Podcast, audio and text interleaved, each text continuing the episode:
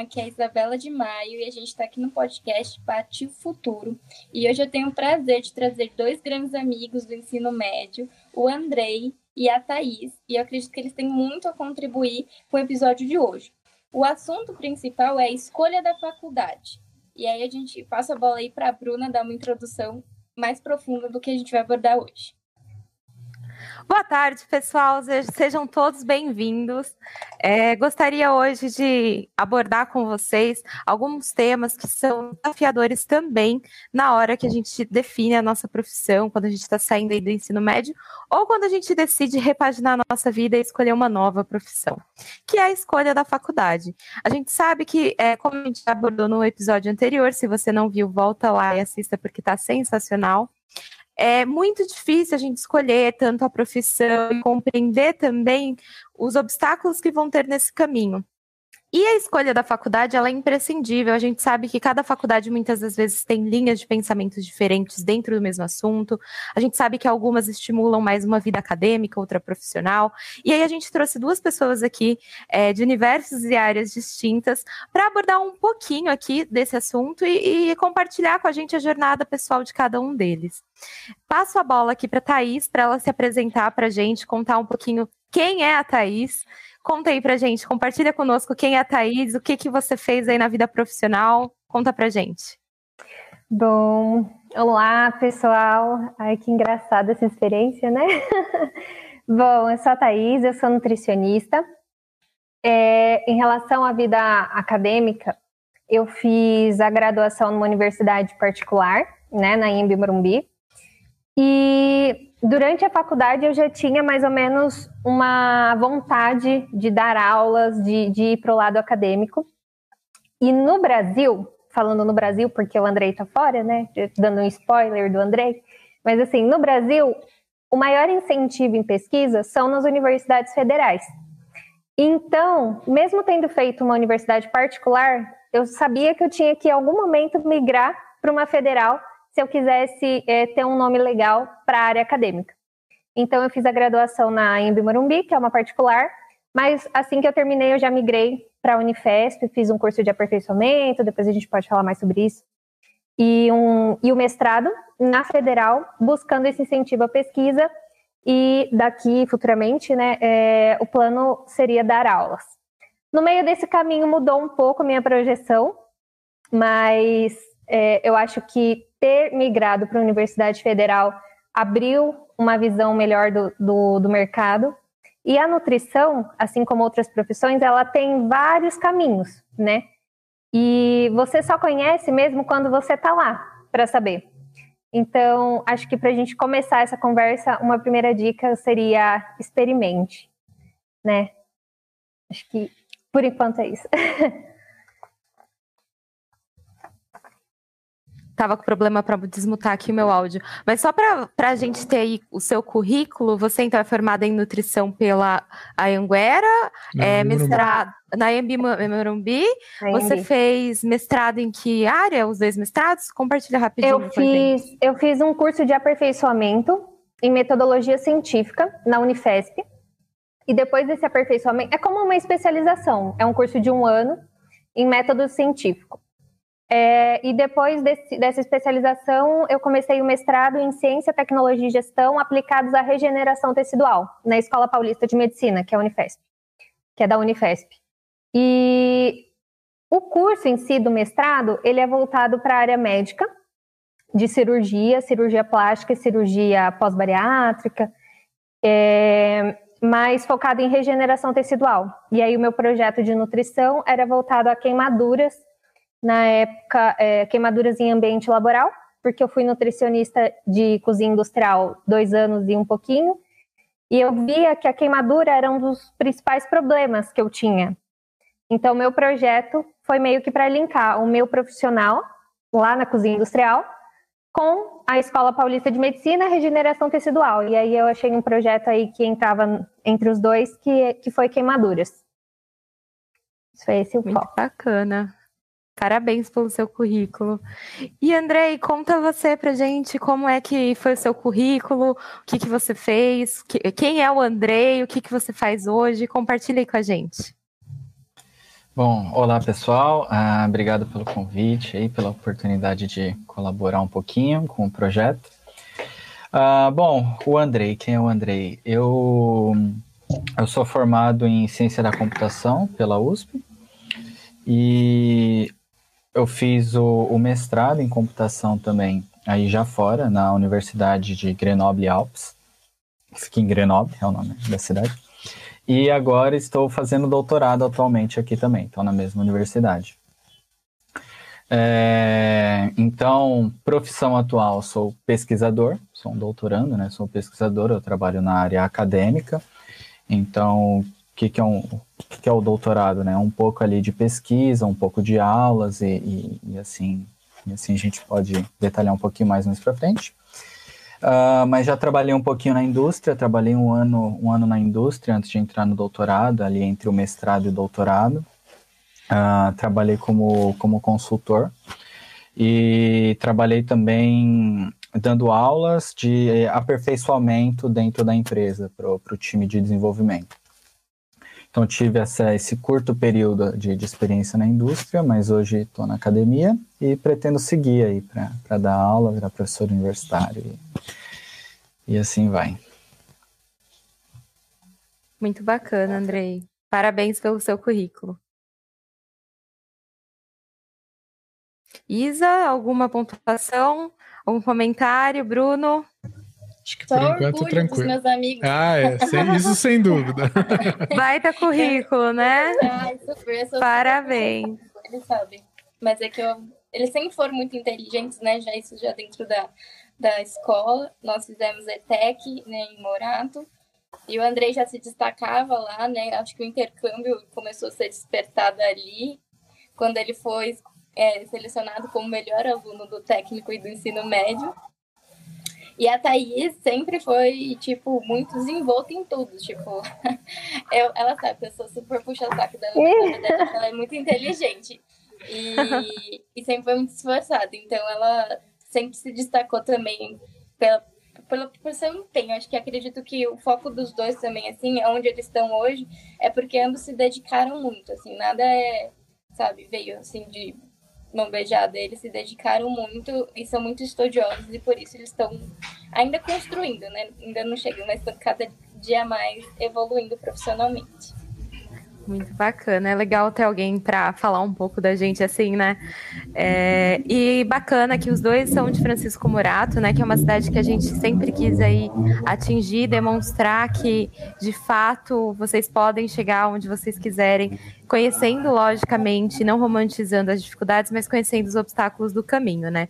E como a gente sabe que tem sempre obstáculos no caminho, eu queria saber de vocês como que vocês escolheram a faculdade, quais foram as influências que você tiveram para essa escolha, seja dos pais, seja a linha de pensamento da faculdade. Porque a gente sabe, tem pai que, ah, fiz PUC, quero que meu filho faça PUC, fiz USP, quero que meu filho faça USP.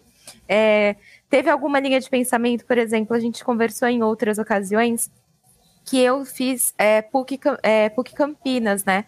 E por muito tempo eu ficava muito é, chateada por não ter insistido na USP e tudo mais. E posteriormente, quando eu vi que a linha de pensamento da PUC ela era uma linha mais voltada à questão empresarial, eu fiquei bem contente porque era esse viés que eu realmente buscaria dentro do direito. Então, teve alguma dessa influência com vocês? A reputação da faculdade? É, vocês olharam qual era a nota? Se tinha alguma questão relacionada à distância, mensalidade, ou até é, condição social? Olha, eu não tinha condição de fazer uma que eu queria X. Como é que foi essa escolha para vocês? Conta pra gente, Thaís. Só a Thaís já deu uma palhinha pra gente um pouco, né? Que ela teve que depois, mesmo fazendo a meu no ela teve que mudar para uma federal porque ela queria a parte acadêmica. É, é, explana um pouco melhor aí sobre esse tema aí, também aproveitando a deixa aí. Beleza. Você foi falando, eu já fui aqui. Calma, deixa eu bolar uma linha de raciocínio. então, é assim, para ser bem sincera, a gente sabe que em Morato a gente falando de Morato porque a gente conhece Morato, né? Mas assim, tem várias cidades por aí que, que tem um sistema é, educacional é, meio precário em algumas regiões. Então, a minha linha de raciocínio para entrar na faculdade, eu sabia que eu tinha que ir para o mercado de trabalho. Então, é assim, eu vou fazer o que eu puder com o que eu tenho, o melhor que eu puder com o que eu tenho. Essa foi a linha de raciocínio. E eu sabia que eu ia passar do ensino médio e eu não queria parar um ano ou dois anos fazendo cursinho para ir para uma federal. Para o curso que eu queria, eu sabia que eu ia precisar fazer um cursinho de pelo menos um ano para ir para uma federal. Na época do colégio, a, a, gente dançava, né? A Isabela também era bailarina, tá? Já estou explanando aqui. Então, nós dançávamos. E eu sempre tive uma certa dificuldade de emagrecer é, por falta de vergonha na cara de fazer dieta, e não geneticamente falando, tá? É, então, me chamou a atenção o curso técnico de nutrição na época do ensino médio. Então, eu sabia que ou eu faria o técnico ou eu faria o cursinho. E que eu não ia parar depois do ensino médio para fazer um ano de cursinho para passar na faculdade. Escolhi ir para o técnico por uma questão de quero conhecer a área, quero né? É um curso rápido, era um ano e meio. Então já vou entrar na faculdade inserida, se eu gostar e tudo mais. Optei por fazer o técnico. E aí, sem o cursinho, eu falei: tá, eu vou fazer o vestibular. Eu fiz USP, Unifesp, fiz outros.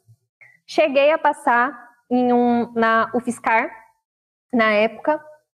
Um ano depois que eu, que eu passei em nutrição, eu passei em uma outra, pela nota do Enem e tal, mas não fui. E eu falei, tá, já que eu não vou passar numa federal, qual é a melhor na minha área das particulares e que é possível chegar com a minha nota de corte? Então lá na lista tinha Uninove, tinha Unip, tinha Anhanguera, tinha todas as faculdades particulares, PUC e tal, não sei o quê. E a AMB era forte na área da saúde, das particulares. É, área da saúde e turismo. A AMB, o campus que eu fiz era um campus legal. Aí eu cheguei a entrar no site, dar uma olhada, ela tinha muito essa questão de inovação e tecnologia. Então, lá dentro da faculdade tinham vários simuladores, é, consultórios para você fazer as práticas, tudo de última linha. Então, eu falei assim, pá, é essa aqui. E eu lembro muito forte de uma conversa que eu tive na época com a Isa e com uma outra amiga nossa, Elizabeth, que eu falava assim: já que eu não vou para uma federal, eu só aceito ir para a IMB, é daqui ou federal. Então eu me coloquei esse limite e falei, é ali que eu vou. Nos últimos meses a gente estudou para vestibular e tudo mais, mas eu não cheguei a parar, então esse foi o meu primeiro critério. Não, não vou parar um ano para fazer cursinho e eu vou fazer o melhor que eu puder com o que eu tenho. E o melhor que eu pude com o que eu tinha era a EMB, que era uma ótima, é, uma ótima faculdade, só que era particular. Então, esse foi o primeiro ponto que me fez escolher a faculdade. É, e aí, depois que eu entrei, é que eu fui parar para pensar. Tá bom, eu entrei para fazer nutrição, porque como ex-bailarina, eu queria saber me manter magra, como toda menina é, adolescente que muitas vezes passa por essa questão de querer ficar em forma e não sei o que lá, que hoje em dia é muito mais discutido. Mas antes nem era tanto assim. É, o padrão era ser magra. E, e eu falei, ah, a nutrição vai me ajudar nisso. Quais, quais são as outras áreas? Eu vou descobrindo lá. Até então gostava de criança, então talvez atender criança fosse uma opção. Atender, ter um consultório talvez fosse uma opção, porque a gente sabia que dava dinheiro, mas também não imaginava quanto, por quê, por onde, que caminho. E eu falei, bom, agora que eu entrei eu vou descobrir. Depois que eu entrei, eu conheci uma professora professora Vanessa Suzuki, chama. E ela fez esse curso de mestrado que eu, fi, que eu, que eu fiz é, na Unifesp. E a gente começando a conversar, tal, tinha iniciação científica na faculdade. E ela era coordenadora da iniciação científica, ela falou, por que, que você não vem estudar com a gente e tal? Era fora do horário, na época não trabalhava. Eu falei, vou, vou conhecer. Comecei a me dar bem com a parte de método científico. Então, eu acabava não pegando uma linha de, de pesquisa específica, mas eu, eu acabava dando a base para os alunos que entravam. Então, olha, um estudo X, é, ó, o Andrei está aqui, dá até medo de falar de, de, de método com ele, né? Porque cara deve manjar pouco. Mas, mas assim, eu pegava e dava base para os alunos novos. Então, ó, um estudo X é isso, para você começar um projeto você tem que fazer isso, e ia lidando com as turmas. Aí ela falou: olha, você tem, tem uma veinha, tem um pezinho na, na academia. Você já pensou em fazer mestrado? Como que você. Aí ela apresentou o mestrado da Unifesp. E a gente foi lidando, foi, fui, fui fazendo vários projetos pequenos com ela durante a minha graduação. É, durante a graduação, eu também não deixei de testar nenhuma área que me aparecesse. Nenhuma. Então, na nutrição, assim, eu cliniquei durante a faculdade, eu atendi criança, eu atendi adulto, eu fiz esportiva, eu atendi em clínica de estética, eu fui para cozinha industrial, eu tudo que você imaginar que tinha um, estagiário de nutrição, eu fiz. Marketing, propaganda em supermercado de colágeno, menina, tudo. Eu falei, eu vou testar tudo o que eu puder. Tanto que quando eu comecei a faculdade, eu falei, acho que eu vou me dar bem no consultório, e no final eu estava gostando de cozinha industrial. Nada a ver. Só que a, a parte do, de estudo acadêmico e do mestrado sempre continuou ali. Então, durante os quatro anos, eu ia fazendo várias coisas, mas aquilo continuava. Quando eu acabei a faculdade, a professora falou assim: olha, se você quiser tentar o um mestrado, eu acho válido. Só que com o que a gente aprende na graduação de metodologia científica, eu acho que você não vai passar. Por que, que você não faz aquela especialização em método científico? Você sai com uma base forte para prestar o mestrado. Porque o mestrado também, para entrar na Unifesp, como funciona? Você, você bola um projeto nas normas da faculdade e defende. Então, você inscreve o projeto, se o projeto passa na primeira fase, você tem um dia que você vai lá para defender.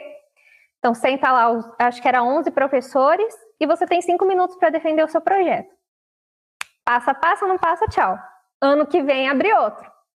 Então ela falou, não dá para você arriscar. Ao invés de você perder um ano sem fazer nada, faz esse um ano a especialização em método e você já vai com uma certeza para defender o mestrado. E, foi assim, meio que essa, essa, essa trajetória. Então a escolha da graduação foi, foi pelo fato de não querer perder, na minha cabeça, perder tempo, porque hoje eu não vejo o cursinho como perder tempo, mas naquela época eu via. Essa né? ia ser uma pergunta que eu ia fazer para você. Se você pensa anos. diferente hoje do que você pensa, pensava na época. Penso, penso diferente, porque você pensa, ó, eu tinha 16 quando eu entrei, 16 para 17.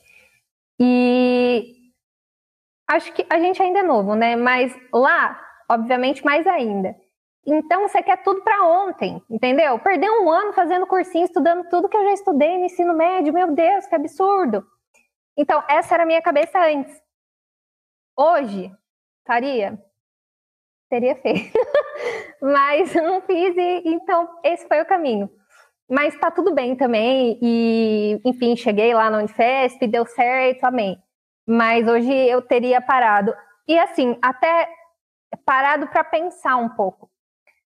Porque eu fui meio que naquela assim, deixa a vida me levar. Gosto de nutrição, vou fazer nutrição, vamos ver no que dá, alguma coisa vai dar. Tenho certeza que alguma coisa eu vou fazer dar.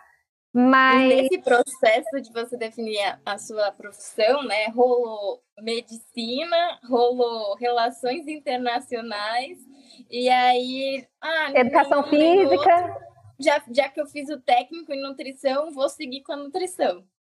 É, mas eu acho que isso é um pouco do que a gente tratou até no episódio anterior, né? Que é a dificuldade de você, tão jovem, optar por um caminho, né? E muitas vezes sem, sem realmente uma base para te dar essa prospecção.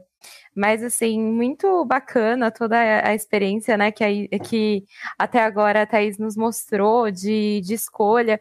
Você teve um, um amadurecimento muito bacana durante a faculdade do que você queria, né, porque você testou. Isso é, é muito esse, é, importante. Esse, esse foi um ponto decisivo, assim, tem que testar. E uma coisa muito legal que o Bruno falou, que ele puxou aqui agora, é essa questão de, para quem é jovem e que for assistir isso aqui, é assim, um conselho é testa. E se você não sabe o que fazer esse ano, não faça nada. Tá? Vai trabalhar, vai conhecer a vida, daqui a um ano você volta vai fazer um cursinho se você tiver oportunidade, né? Tem cursinho online hoje que é gratuito, tem cursinho presencial em escolas aqui em Morato que é gratuito.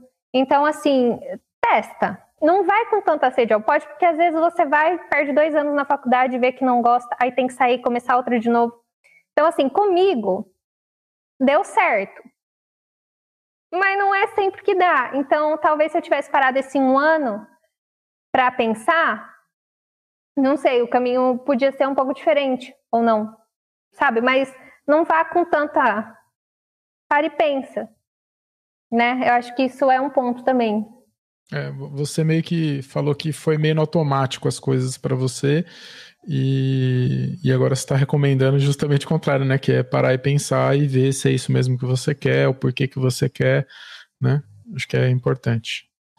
E isso bate com certeza no nosso primeiro episódio, né, pessoal? Quem tiver dúvidas, volta com relação ao autoconhecimento e toda a influência que isso gera na escolha da profissão e da faculdade, né? E agora eu gostaria de pontuar aí com o Andrei como é que foi para ele a escolha da faculdade, quais foram as influências que ele tiver, teve aí ao longo do tempo, a linha de pensamento fez alguma influência na sua escolha, né, na sua decisão, a reputação da faculdade, distância, o que, que, que te fez ir por esse caminho? Bom, é, primeiro que a escolha da faculdade, acho que primeiro a escolha de fazer faculdade, né, que eu acho que já é, é o primeiro passo, né, é, veio de casa, né, assim, eu sempre tive um, um apoio muito grande dos meus pais, é, como todo mundo sabe, Morato a situação não é, não é tão boa, então, assim, nunca tivemos é, nada para esbanjar, mas graças a Deus e, e aos meus pais eu sempre pude estudar, é, 100% do meu tempo e eles sempre me ofereceram isso. Sempre falaram, ó, não vou cobrar de você que você trabalhe, mas vou cobrar que você se dedique aos seus estudos e sempre ali é, falando né, a importância da faculdade, o quão, o quão importante é você estudar para você construir uma carreira e, e, e, colher os frutos lá na frente, né? Então, desde sempre eu sabia que, assim, a faculdade era, era, era um objetivo, né? Era um sonho barro objetivo, né? Eu acho que sonho é aquela coisa que está bem mais longe, o objetivo é aquilo que está ali mais perto, que você consegue batalhar para alcançar. Então, o primeiro passo é aí. Agora, o segundo é que eu sempre fui muito curioso em relação à informática. Sempre fui muito curioso. É, sempre fucei muito em computador, é, quebrava meu computador três vezes por semana, instalando uma, um monte de porcaria, e depois, final de semana, passava arrumando. E eu lembro que o primeiro computador que eu tive era um que era o, o, o sistema era o Windows Starter Edition, que só abria três programas ao mesmo tempo. E nossa, aquilo para mim era horrível, eu tinha que conseguir mudar aquilo de alguma forma. Então eu desinstalava o sistema e instalava todo dia. É, mudava peça, abria o computador sem saber, aí depois quebrava, ia tentar descobrir com, com, com os meus vizinhos como é que a gente arrumava.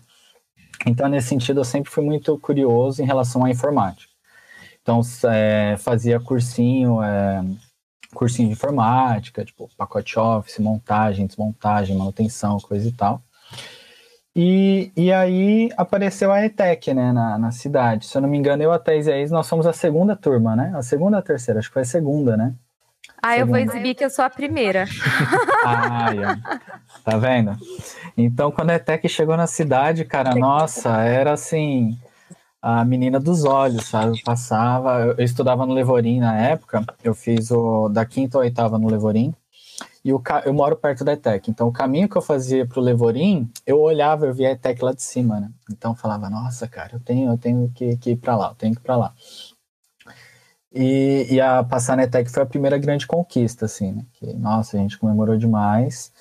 E, e ali eu acho que foi uma outra, um outro horizonte, assim, que se abriu para reforçar mais essa coisa da, da faculdade, a importância de você estudar, a importância de você se preparar para um vestibular, que eu acho que lá eles te dão uma, uma, uma base, um incentivo muito grande. E passado esse início, vamos por assim, esse primeiro ano de ETEC, eu fui conhecer um pouquinho do que, que também tinha o técnico lá, né? E como eu falei, sempre fui muito curioso em informática, lá tinha o técnico em informática, falei, vou fazer o técnico. Sobre o que é o técnico? Ah, o técnico é sobre programação, não é sobre manutenção. Pera, o que, que é programação? Não sei o que é programação. E aí fui descobrir lá, e inclusive essa era um pouquinho da frustração do pessoal que entrava pensando que era um técnico de manutenção. Chegava lá, era uma coisa totalmente diferente, e, e um dos motivos que o pessoal saía do curso era esse. Mas, enfim, entrei e aí comecei a gostar. Aprendi o que era programação, então é você criar os programas, né? Você aprender a desenvolver sistemas, softwares. É, E o técnico era esse primeiro, foi esse primeiro passo, assim, de, de conhecer. E eu fui me encantando cada vez mais. Eu gostava muito, sempre gostei muito de lógica, matemática. E o técnico foi, foi encaixando, assim, totalmente para mim. E aí, no meu segundo ano, eu entrei no final do. Isso, eu entrei no segundo ano do ensino médio, no começo do segundo ano do ensino médio. E aí, é, como eu já tinha essa coisa da faculdade muito certa na minha cabeça, assim, que eu queria fazer, que eu ia fazer, e também pela condição financeira que a gente em casa não poderia fazer uma particular, então eu faria um, um vestibular para poder passar numa pública ou conseguir uma bolsa. Eu já entrei no cursinho, eu, eu entrei no cursinho no segundo ano do ensino médio. Então, no segundo ano de ensino médio, eu comecei a fazer cursinho de final de semana aos sábados que era da, das 8 às 7 da noite. E comecei o técnico ao mesmo tempo. Então, a partir do meu segundo ano, eu estudava, fazia o médio de manhã, fazia o técnico à noite, e de sábado fazia o, o cursinho. Então, foi da, o segundo e terceiro ano foram super hard, assim, super puxados porque era estudando o tempo todo e coisas diferentes, né? Quando você sai do, do, de uma aula do ensino médio, aí você vai para uma aula do técnico e final de semana você vai revisar o ensino médio, é uma coisa que vai criando uma bagunça enorme na cabeça. Uh, então tudo foi meio que tendendo para eu seguir nessa área de até então para mim era informática, passou a ser computação. O, o nome muda um pouquinho, né? É, o, o termo mas, mas tudo foi trilhando para esse, esse lado. Então, nesse sentido, eu nunca tive dúvida da escolha do curso. A partir daí foi a escolha da universidade. E, e como eu me, me dediquei muito desde cedo nesse sentido, eu sempre quis as públicas de, de nome, assim, né? vamos colocar. Então, sempre estava olhando ali é, para USP, Unicamp, Unesp, Federal, coisas do tipo. Então, sempre fiz o cursinho focados nela, focado, focado nessas universidades. E aí, entre elas, eu não tinha muito assim, ah, prefiro essa, prefiro aquela. Era a, a, que, a que passasse, passou. Né? Eu acho que essa coisa de assim, é importante você saber o que cada universidade te propõe, é, te proporciona especificamente, mas isso é uma coisa que você só tem o luxo de escolher depois que você passar nelas, né? Então, assim, ah, passei em uma, então você não pode pensar, ah, aquela ali vai me proporcionar isso. Não, eu vou na, na que eu passei. É, então, nesse sentido, para mim era isso. Vou prestar todas essas, vou prestar as públicas, é, e se não rolar, eu vou prestar é, ProUni para as particulares. E no final do. Tá, aí pausa. Pausa o essa questão do vestibular. No final do terceiro, no meio do terceiro ano eu terminei o técnico, e a ETEC na época tinha uma parceria do Centro Paula Souza que oferecia um intercâmbio para um aluno entre todos os cursos é, daquela geração. Então a ETEC na época tinha informática, administração, noturno e ADM. ADM é, era info ADM, tinha tarde e tinha noite. Então eram quatro turmas, e aí um aluno dentre as quatro turmas, no final do curso, era selecionado para o intercâmbio. E aí eu, eu, eu ganhei esse intercâmbio, ganhei esse processo seletivo. Isso foi no meio do terceiro ano, e aí eu fiz esse intercâmbio, foi um mês, eu fui um mês para Chicago, nos Estados Unidos, fazer um curso de inglês lá, é, que era a, bancado pelo, pelo Centro Paula Souza, né, dessa parceria. E aí, é, isso foi lá no meio do ano, um mêsinho, então voltei já estava tudo meio que ali com o pezinho para fazer o vestibular. Então, meu terceiro ano, além de ter sido muito conturbado em relação à quantidade de coisas que eu estava fazendo, o primeiro semestre ele foi TCC, depois um mês de intercâmbio, e, e aí em relação à, à universidade.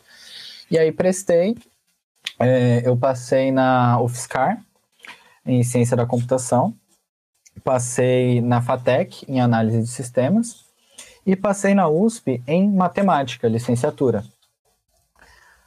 Qual que foi o ponto? No, no finalzinho do terceiro, ali estudando esses dois anos e fazendo esse balanço é, assim de, do, do meu rendimento entre as provas, eu concluí que eu não conseguiria passar diretamente na USP em ciência da computação, que o corte era maior. Então, é, para eu primeiro pôr o pé na USP e depois tentar lá dentro uma transferência interna, eu fui para um curso que o corte era um pouco menor para tentar passar. Então, eu fiz esse, esse balanço ali no finalzinho e, e decidi prestar para matemática. Então, por quê? Porque o curso de matemática e o de computação são no mesmo instituto. Então, é, fazendo as pesquisas, eu descobri que lá é, acontece todo final de ano na USP transferências internas para cobrir a defasagem. Então, é, tem desistência ao longo do ano, abrindo vagas, e aí o pessoal abre transferência interna para ir repondo as vagas. Então, uma estratégia que eu tinha traçado é: primeiro vou fazer esse para matemática, e depois eu tento trocar lá dentro. O que foi bem mais difícil do que, do que o planejado, porque a transferência interna, depois que eu comecei a fazer, eu precisei de dois anos prestando essa transferência interna para conseguir passar. Então foi mais difícil, eu acho, do que se eu tivesse estudado mais um ano para o vestibular. Um, mas foi esse caminho que eu fiz. Então, entre a UFSCar, Ciência da Computação, FATEC, Análise de Sistemas e USP Matemática, eu fui para a USP em Matemática. Fiz dois anos de licenciatura em Matemática lá. E aí eu consegui trocar para Ciência da Computação no terceiro ano. E a partir daí, segui, segui na área. Olha só, a gente tinha comentado de cursinho, de esperar um pouco e ter paciência. Ele já teve maturidade nessa época para falar: olha, vou para um curso que eu não queria tanto assim, né? E, e tentar essa parte. E aí, Bruno, o que, que você acha dessa jornada? Eu achei, achei bem interessante. Uh, bom, primeiro um ponto aí que, que ele comentou que é, e também ela comentou que não, que não passa pela cabeça da gente um pouco isso de, de tipo, é, tal faculdade é, é, segue essa linha de pensamento, segue, que eu acho que é, era interessante as pessoas pesquisarem, né? Porque de repente você tem um, um, um, tipo de, de pensamento ou de repente atingir determinada área. Por exemplo, ela falou de nutrição, que ela, aliás, eu achei espetacular que ela estagiou em tudo quanto é lugar. Eu acho que estágio é para isso mesmo, para você ver aonde você se identifica dentro da, do curso que você escolheu, né? Mas, é, é, então, por exemplo, ah, sei lá, é, Unicamp é especial, eu não sei, tá? Tô chutando. É especialista em nutrição esportiva. Então, se eu quero nutrição esportiva, eu deveria focar no vestibular da Unicamp. E é uma coisa que a gente não para e pensa muito e não. Às vezes nem sabe, né, que existe dentro da nutrição, uhum. nutrição esportiva, de repente, né? É, e que depois ali faz uma, uma certa diferença ali para o que a gente quer. Por exemplo, que nem ela comentou que ela que é, vai seguir carreira acadêmica e, e, que a universidade que ela fez não, não é, prepara para o mercado de trabalho, não para uma carreira acadêmica. E, acho que é importante você pensar um pouco isso, já que a gente está fazendo esse podcast a fim de é, fazer com que as pessoas não passem pelas dificuldades que a gente passou, né? É importante falar que, de repente, se ele pensar um pouco mais nisso, né? Que nem economia tem tem a parte de é, intervencionismo e, e, e liberal. Né? Então, se você gosta de um ou dos dois ali, vai fazer determinada faculdade ou outra, outro tipo de faculdade, dependendo que, da área que você gosta de atuar ali, que você gostaria de atuar. Ou mercado financeiro, por exemplo, o IBMEC é voltado para o mercado financeiro, já outras não, já outras é voltada para o acadêmico e já outras é focada em em resolver o problema a nível uh, Estado, né? Então, para você ser um funcionário público pensando no bem-estar do Estado é, como política pública, né? Então, acho que é importante, eles falaram um pouco disso, achei, mas enfim, achei muito legal a trajetória dos dois. Acho que vale a pena aí saber um pouquinho mais do mestrado aí, que, como que ele decidiu ir para fora, como que aconteceu essa, essa fase aí também, que deixou um pouquinho aí de, de gostinho e não, não, não, não comentou muito. Pera que a gente já vai explorar isso, Bruno. Ah, a, a, antes disso, eu queria puxar o gancho para um ponto que eu acho que foi muito importante a gente falar, que a gente tratou também nos outros podcasts, e a gente gostaria muito de ouvir vocês um pouco antes de falar do mestrado. Se em algum momento vocês tiveram dúvidas sobre a escolha da faculdade, como que vocês lidaram com isso? É, assim, qual foi o ponto que, assim, que nem. Ah, o Andrei já explorou um pouquinho disso, acho que ele até não. Já, já deu a resposta que ele pensou: olha, eu tenho que passar numa pública, a pública que eu passar eu vou, porque dentro disso é o curso que eu quero e tem que ser uma pública. Então, ele já tinha isso um pouco em mente. Mas, assim, é, em algum momento, até mesmo dentro da faculdade, enquanto vocês estavam cursando, vocês tiveram dúvida da escolha da faculdade, não do curso, mas da própria faculdade? Ah, será que realmente estar aqui foi importante ou não? Ah, se eu tive dúvida. É, até, por exemplo, da profissão. Por exemplo, você escolheu nutrição, se no meio do caminho lá você puta, deveria ter escolhido, é, sei lá, economia. Todos os dias. Louca. Não, mentira. É, olha, o tempo todo. olha, não, é porque assim, vocês já devem ter percebido que eu sou muito de testar, né? De, pelas coisas que eu falei. Então eu sempre achava que eu ia conhecer um, um trem novo lá dentro. Entendeu? No primeiro semestre a grade era ciência básica 1, biologia, não sei o quê. A partir do segundo, quando vieram matérias mais específicas, isso prendia minha atenção. Por isso eu acho que da nutrição em si, depois que eu entrei, eu não quis sair. Depois que eu entrei, porque na época do vestibular eu fiz cinco vestibulares, um para cada área diferente, tá? Não foi cinco para nutrição. É, a Isabela tá rindo ali porque ela gente, sabe. Gente, eu tô achando maravilhoso. Mas é sério, assim, gente. Amiga, só assim, só... eu sou escorpiana. Só Nossa, que... que geminiana sou... enrustida. Só que eu era jovem. Os jovens que assistirem esse podcast, eles têm que saber que ter dúvida é normal, gente. Tá tudo bem. Só escolhe um e faz depois, tá? eu vou, vou aqui denunciar a Bruna. Quando ela tava na, na, pra, foi fazer tech, eu falei, ó, faz o seguinte, faz administração, porque se você odiar, pelo menos isso vai ser útil lá no futuro, não importa o que você faça. E daí já vai descartar um monte de tipos de faculdades que você não vai querer fazer. Por exemplo, você não vai querer fazer contabilidade, você não vai querer fazer marketing, você não vai querer fazer administração, você não vai querer fazer.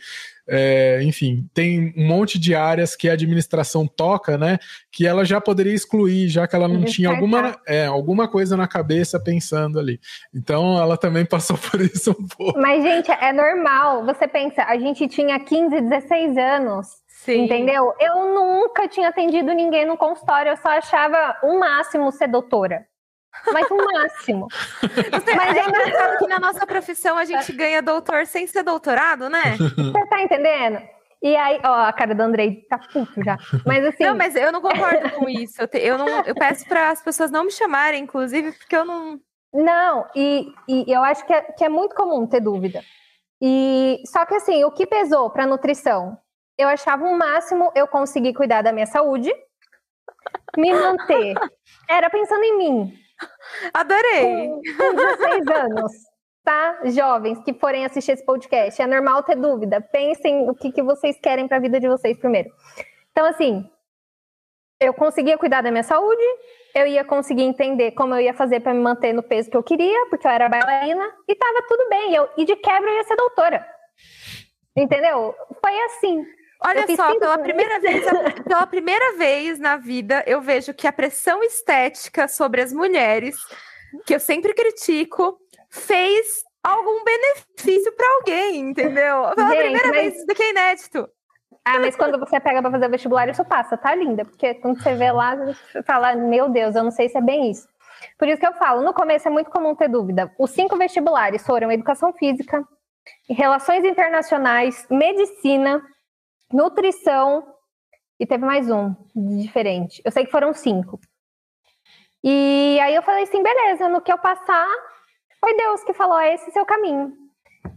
E aí eu passei, né, é, nutrição e educação física, só que a educação física eu ainda tinha um pezinho um pouco atrás, porque eu achava nutrição muito legal por conta do técnica, e eu falei, não, então eu vou. E eu acho que antes de entrar foi o momento, né, que ele perguntou, qual, você teve dúvida, tudo mais? Antes de entrar, eu tive todas as dúvidas possíveis.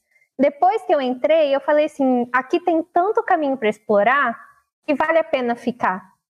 Então, na nutrição, por exemplo, né, a gente está falando de nutrição porque é a área que eu sigo, mas assim, né, cada, cada, é, cada profissão tem muitas áreas, né? Mas, por exemplo, na nutrição tem a estética, tem a esportiva, tem a clínica, tem a cozinha. Então, quando eu entrei, que eu vi que tinha muita coisa diferente, eu falei, vale a pena. Aqui eu consigo me encontrar. Então, depois que eu entrei, não. E em relação à dúvida da faculdade, foi mais quando eu comecei a fazer parte da iniciação científica mesmo, porque aí que, que me abriu um. Ah, então aqui é mais para o consultório, aqui é mais profissional. Tem uma outra faculdade que a gente consegue ir mais para pesquisa. Aí que eu comecei a pesquisar, mas aí eu já estava no segundo semestre e foi um pouquinho de, de também network, fazer network. Porque isso é outra coisa muito legal, é para as pessoas que forem assistir esse podcast, façam network na faculdade, não fiquem dormindo só. É... Principalmente com professoras, que no caso seu aí foi quem te levou para. É, é, minha professora é minha sócia hoje, você entende? então, assim, é importante, faça network, porque sem ela, por exemplo, eu não teria descoberto que tinha uma federal, né? Que, que pegava mais na parte disso. A Unifesp hoje é a maior que tem na área nossa de estudo, né? Cicatrização, regeneração tecidual. E, e foi network, né? Tem, já trabalhei depois de formada com outros professores na faculdade, já fui supervisora de estágio de uma das faculdades, é, de uma professora que era, era minha professora e migrou de faculdade e começou a me mandar estagiário. Então, outra dica é faça network. E acho que é isso, assim, dúvida da faculdade em si foi nessa questão do acadêmico e profissional, mas aí depois foi se resolvendo. Eu já estava ali dentro, eu não ia sair, então eu vou sair quando eu for fazer mestrado e também tá tudo bem, entendeu? E você, Andrei, conta pra gente. Uh, vamos lá. Dúvidas sobre a faculdade. Depois de, uh, antes de entrar, era realmente essa questão: em qual passar, qual, qual vai dar para passar? Mas depois de entrar, eu acho que não, não seria mais, não seria uma dúvida assim de tipo, é, quero trocar de faculdade ou não, mas acho que seria uma, mais uma barreira assim da gente se deparar do quão defasado é o nosso é, é, a nossa base, se a gente for pegar ali o ensino médio no, no, numa escola em Francisco Morato, mesmo sendo uma ETEC, e isso se torna uma barreira gigante lá na hora. Então a dúvida seria realmente vou continuar aqui assim, se isso é para mim, é, eu vou conseguir levar para frente isso, porque era um baque muito grande, era assim, é, eu sempre, como, como a Isa brincou lá no começo, sempre fui muito estudioso, assim, sempre fui muito esforçado, sempre fui muito esforçado, eu, eu, eu não, não me acho tão inteligente, eu me acho mais esforçado. É, eu sou o tipo de pessoa que tem que fazer o mesmo exercício dez vezes para saber como é que faz, sabe? Eu não, não, não, pego de primeira. Mas eu faço 20, então ali uma hora eu, eu aprendo. É, mas era. Então, assim, eu tinha notas muito altas no, no, no ensino médio. Ali estava na, na, média ali de 9, 10, 9, 10. E quando chega na faculdade, primeira semana de prova é 3, 2, 4, 1, 5 você comemora. E aí você para e olha assim, você fala, cara, como assim? O que, que é isso? E, e aí eu acho que a, a principal dúvida que o que eu tô falando que seria mais uma barreira é essa, assim, sabe? Tipo, ter noção de que quando chegar lá, o que você acha que você tem de conhecimento vira isso aqui, assim. Porque. É. Andrei, é... não querendo te cortar, mas eu queria que você me contasse se você acha que uma questão de é, realidade social faz essa diferença ficar maior. Com certeza, com certeza. Eu acho que assim, é como eu falei, é um ensino médio em Francisco Morato. Vamos colocar que, sei lá, o METEC é, seria o melhor que uma, uma escola pública de ensino médio daria em Morato. Tô, tô, tô colocando assim, não, não, batendo martelo falando que é. Tem excelentes escolas públicas em Morato, como eu falei, eu vim do Levorinha, uma excelente escola também. Mas vamos pegar, se você falar, ah, a melhor escola pública em Francisco Morato é tal. Eu acho que a melhor escola em Francisco Morato não vai te dar a base que você precisa para passar em todas as matérias no seu primeiro semestre da faculdade, por exemplo. Então, agora, por exemplo, você pega uma, essas públicas de nome, É, você pega as porcentagens, tem muito mais aluno é, com a renda, com uma renda boa, que vem de escolas particulares, é, que estudaram sempre, sei lá, no centro de São Paulo, em escolas tops, não sei o quê. E é ali, cara, esses alunos estão discutindo se o exercício, se a correção do professor tá certo, sabe? Aí você fala, eu não tô entendendo nada, é, estudando a semana inteira para aprender como é que faz isso, o cara do meu lado está corrigindo o professor. Não, ali, ó, X não é 10, X é 5. Eu falo, eu não sei nem o que, que é X, você está falando qual que é o valor, cara. E isso é, é, muito forte, assim, quando você, você percebe que a, a, a questão social é muito forte quando você entra na faculdade. Isso, isso realmente. Eu acho que principalmente em, em públicas. Porque mesmo que a faculdade seja pública, eu acho que infelizmente hoje ainda a maioria da, dos alunos que entram são alunos que têm uma condição melhor que poderiam pagar uma. Não estou falando que eles não tenham direito, que eles não devessem entrar, mas estou falando que quem é de baixa renda é, tem menos chance de entrar só por ser de baixa renda, né? Porque é o, o caminho é mais difícil. Um, mas tá, parando. É, fechou o parênteses dessa barreira. Ah, olha, matemática. Ah, é, fechando o, o, parênteses. É mais literário esse parênteses, né? Mas é um devaneio aqui, a gente fecha.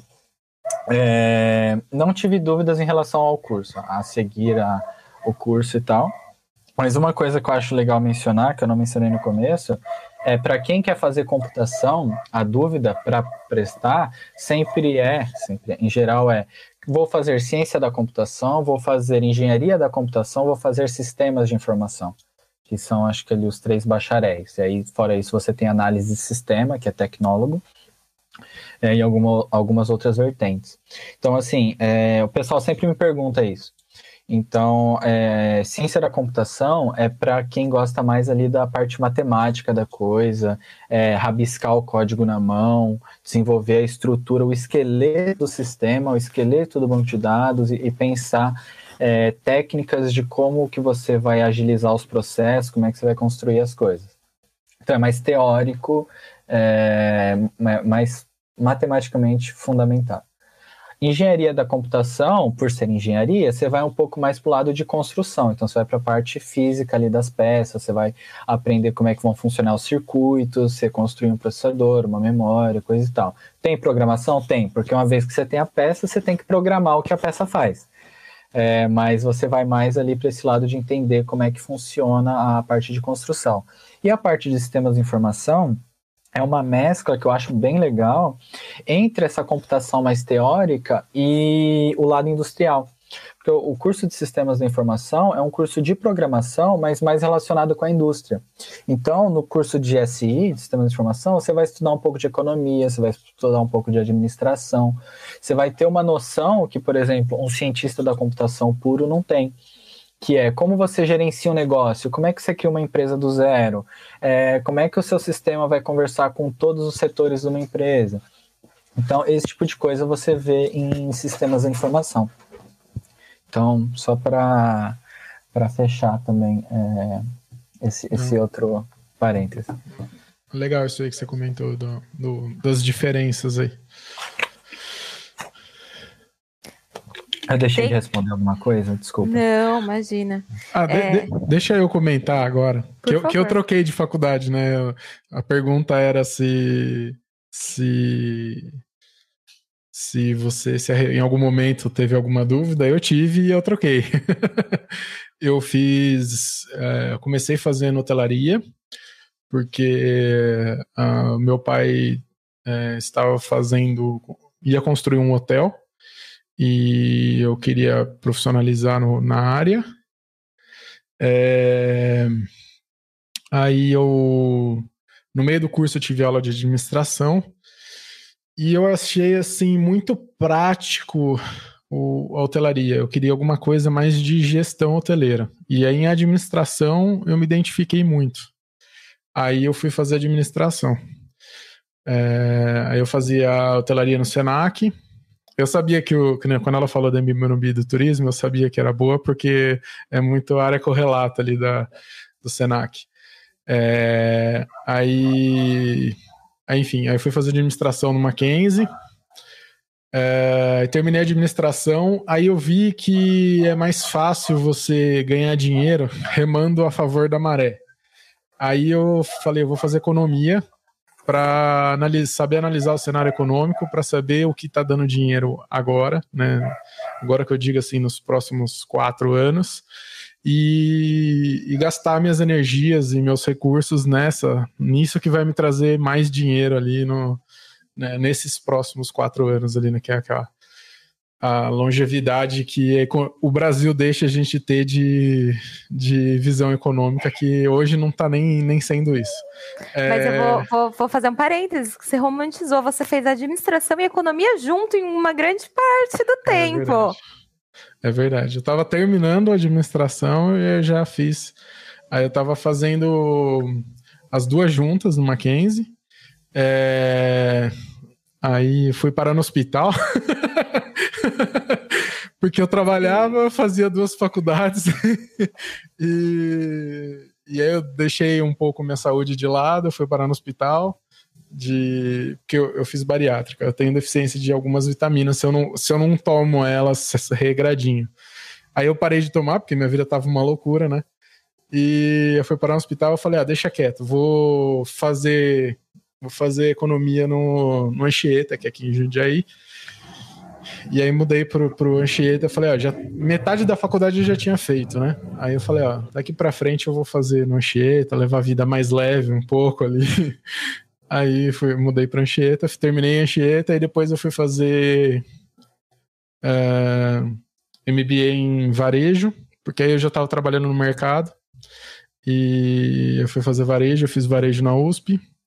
Aí depois eu, eu comecei a mexer com bolsa, porque eu falei, ah, eu entendo de administração, eu entendo de varejo e eu entendo de, de economia, vou mexer com bolsa.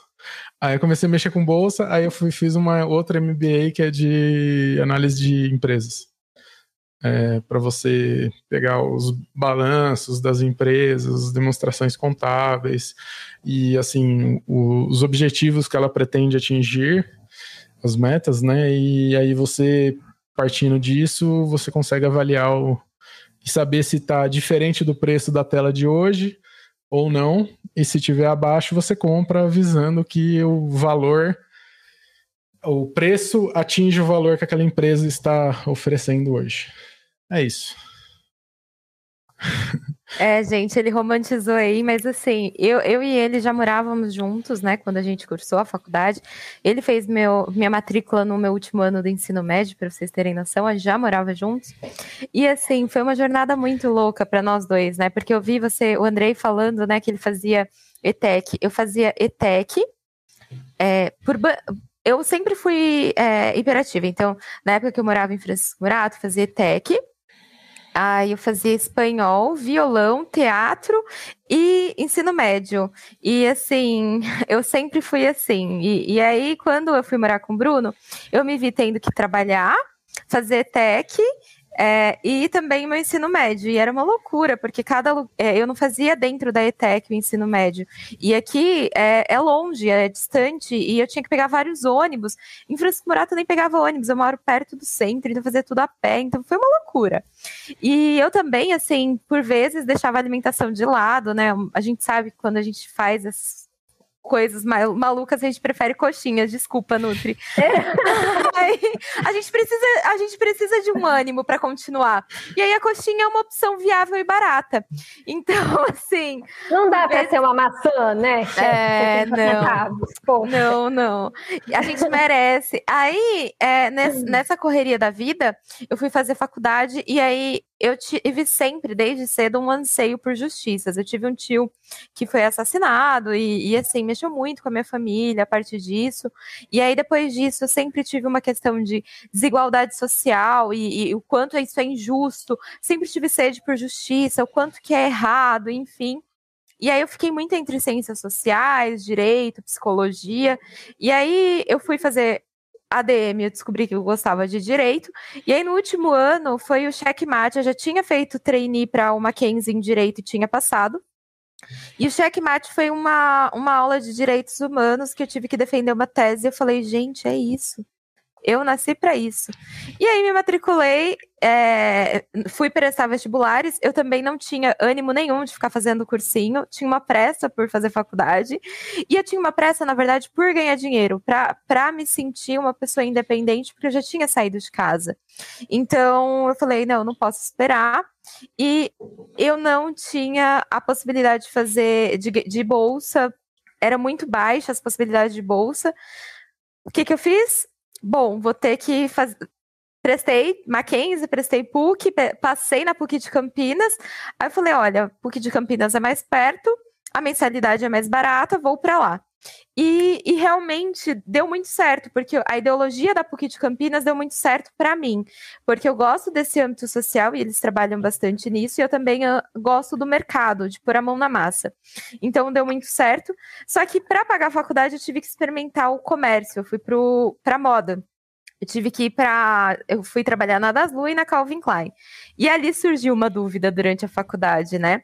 É, eu sempre amei muito direito, eu não tinha dúvida do meu amor pelo direito, mas assim, eu estava tão feliz trabalhando de sábado, domingo e feriado dentro de um shopping, dobrando por vezes, que eu falei, não é possível, se eu tô tão feliz assim, é porque eu gosto do que eu tô fazendo.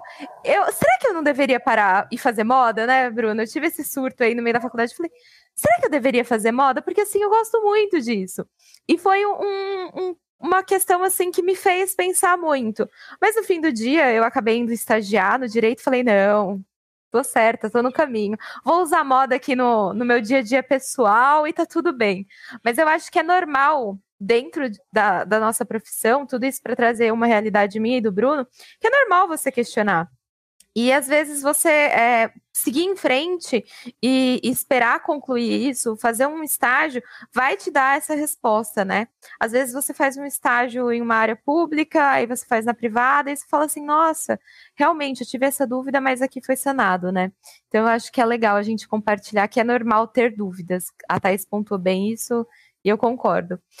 Bom, voltando para os nossos convidados, é, eu queria saber de vocês se vocês chegaram a pesquisar como que seria a rotina de vocês para entrar nessas faculdades que vocês desejaram, como que seria a dificuldade do dia a dia, porque, por exemplo, eu tinha o Bruno que já tinha passado por isso, então ele falou, Bruna, olha, se você for fazer PUC Campinas e você for trabalhar em Tupéva, você vai ter que pegar um fretado para tal, para tal. Eu já sabia mais ou menos como seria a loucura do meu dia a dia. E eu queria saber de vocês, se vocês pesquisaram isso, e também queria já jogar aí dentro, porque é uma pergunta menor, o que, que vocês fariam diferente? Fariam alguma coisa diferente? Conta pra gente. Começa aí, Thaís. Uh, Pesquisei antes, não, depois. Foi, ah, passei, agora deixa eu ver como é que eu vou fazer para ir. Mas eu já sabia que não ia ser muito difícil, porque na época da faculdade, pelo menos nos primeiros três anos, foram quatro, nos, nos três primeiros, o meu pai trabalhava perto da IMB. Só que ele ia muito mais cedo. E aí eu já meio que, né, fiz do limão uma limonada. Por quê? Eu entrava na faculdade sete e meia, se eu não me engano, estudava de manhã, e entrava sete e meia. O meu pai tinha que sair de casa quatro e meia da manhã para estar tá, é, em São Paulo cinco e meia, quinze para seis. Então, eu falei, ah, eu não vou sair, pegar o trem, porque na época eu não dirigia. Eu não vou sair de Morato, pegar o trem para ir para Moca. Se meu pai vai para lá, só porque ele vai quatro e meia da manhã, então eu vou junto. E eu comecei a ir com meu pai. E aí eu falei, mas o que, que eu vou fazer das 5 e meia às 7 e meia? Aí eu comecei a treinar de manhã. Então foi uma coisa boa. E, e foi assim durante os três anos. E no último ano eu passei sozinha, mas já tinha entrado no looping de, ah, eu preciso ir treinar antes de ir para a faculdade. Então isso para mim ajudou. É, essa foi a primeira pergunta. Não pensei antes, mas sabia que, que ia dar para encaixar, então depois eu me encaixei. E a segunda pergunta? Fariam alguma coisa diferente dentro dessa jornada toda? Se eu faria alguma coisa diferente. Acho que essa questão de parar um ano e pensar. É, hoje, assim, não foi ruim, mas foi afobado. Eu tenho a sensação de que eu fui muito afobada, de querer para ontem tudo, a vida toda, como se eu fosse fazer 60 anos amanhã.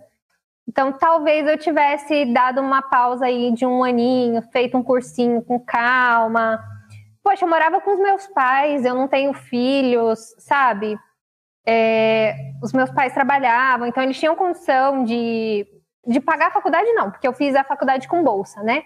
Mas, mas deu, deu conseguir dar essa pausa de um aninho aí para pôr a cabeça no lugar. Então, talvez isso eu, eu teria feito diferente. Mas eu não me arrependo de hoje, de onde eu tô, assim, e do meu posicionamento na parte profissional, não. Acho que deu certo. Só foi arriscado. Talvez não desse eu, e eu tivesse que voltar aí esses quatro, cinco anos. Acho que isso. E você, Andrei, conta pra gente.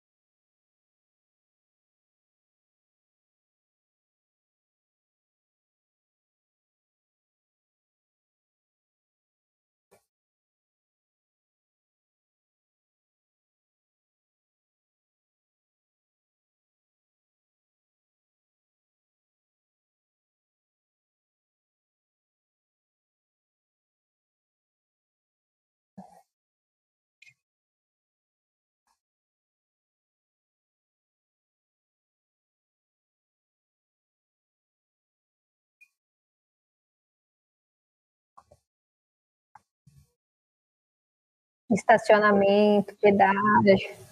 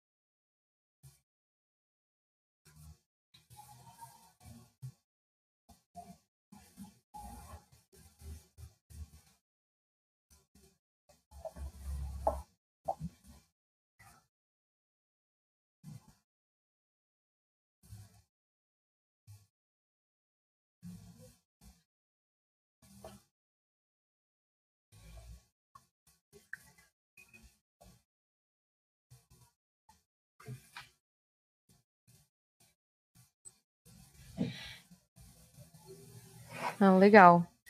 Algum comentário, Bruno? Acho que não. É, vamos lá para o ponto que o Bruno estava ansiando aqui. É, contem para gente como é que foi definir o mestrado, inclusive a linha de pensamento. A Thaís já trouxe um pouco para gente como é que foi para ela, né? Mas eu queria entender como que vocês se descobriram, é, o que foi que fez sentido para vocês, onde foi esse chamariz. Bruno, se você quiser direcionar melhor essa pergunta, já que, que você teve grande interesse, por favor. Não, eu queria acrescentar aí que né, a Thaís falou que tem sócia e tal. Explica um pouco melhor agora a parte profissional sua, que você falou que tem sócia, então você tem uma empresa. Como que é essa empresa? Como que é, funciona tudo isso aí também? Tá. É, beleza, na parte profissional. Hoje eu trabalho meio que metade do meu tempo, é, metade do meu tempo contando das seis da manhã à meia-noite, tá? então, assim, não metade do tempo comercial, horário comercial. Mas metade do meu tempo é destinado. Eu, eu sou. É, eu trabalho numa empresa de alimentação, é, na Sodexo, não sei se vocês conhecem, mas é uma multinacional francesa, uma empresa de alimentação.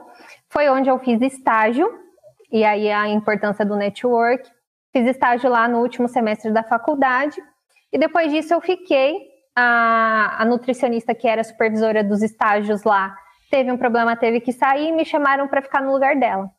Então, pensem que num semestre eu estava estagiando, no semestre seguinte eu estava cuidando dos estagiários. O cabelo tudo em pé.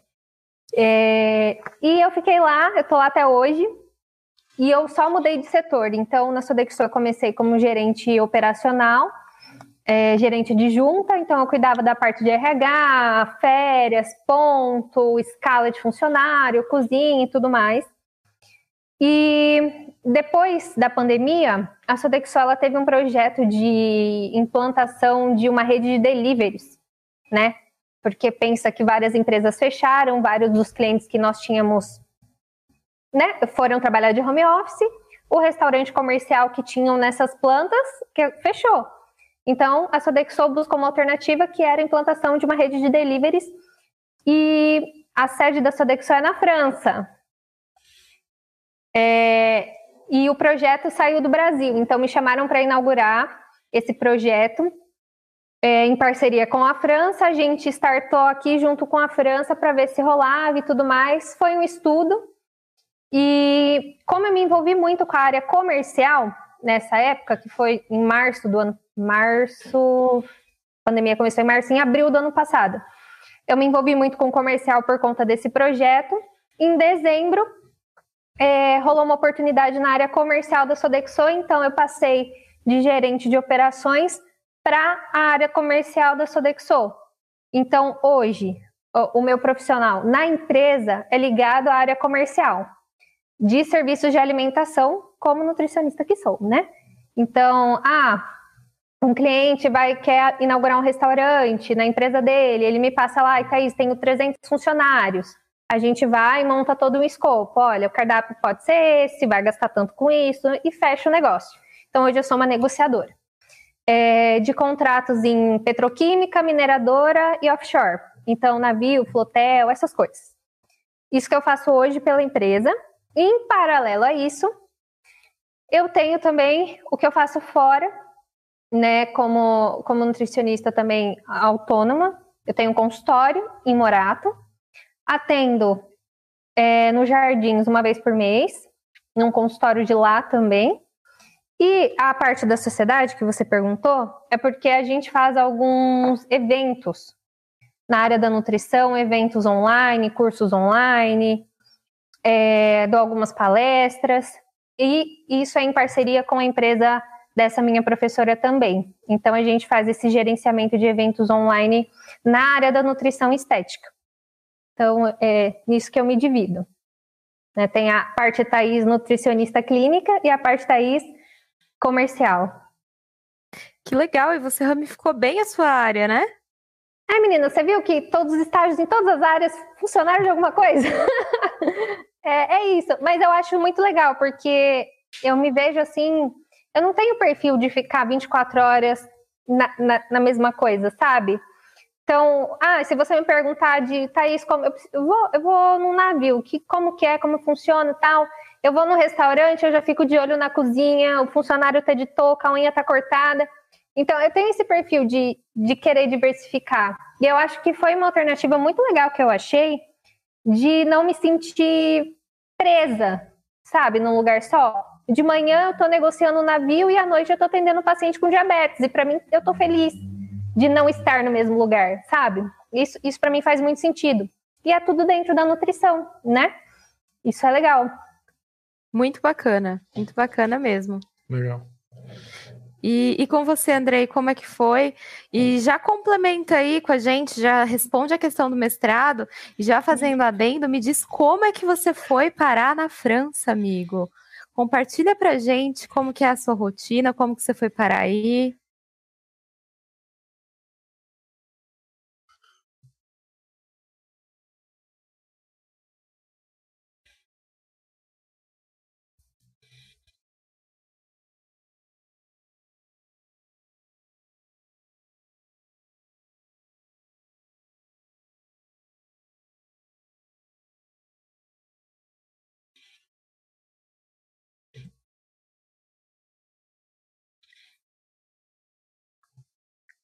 Okay.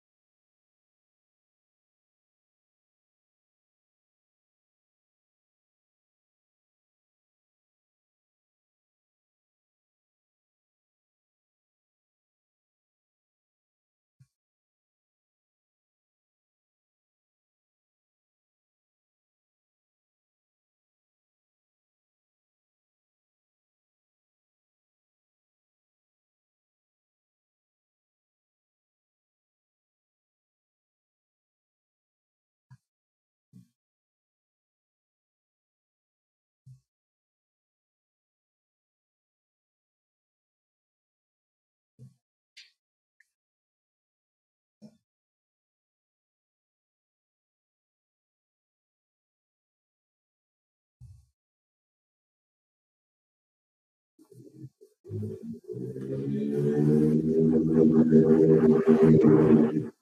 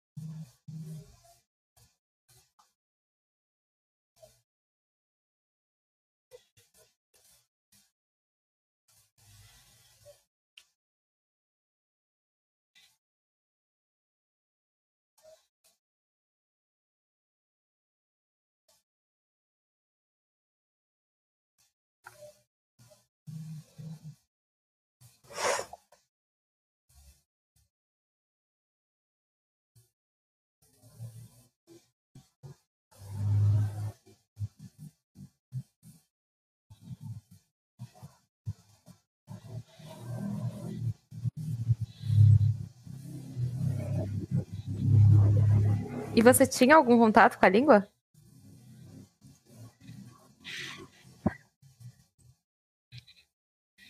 Legal. Conte-me mais. não, e eles não gostam muito do inglês, né? É um desafio.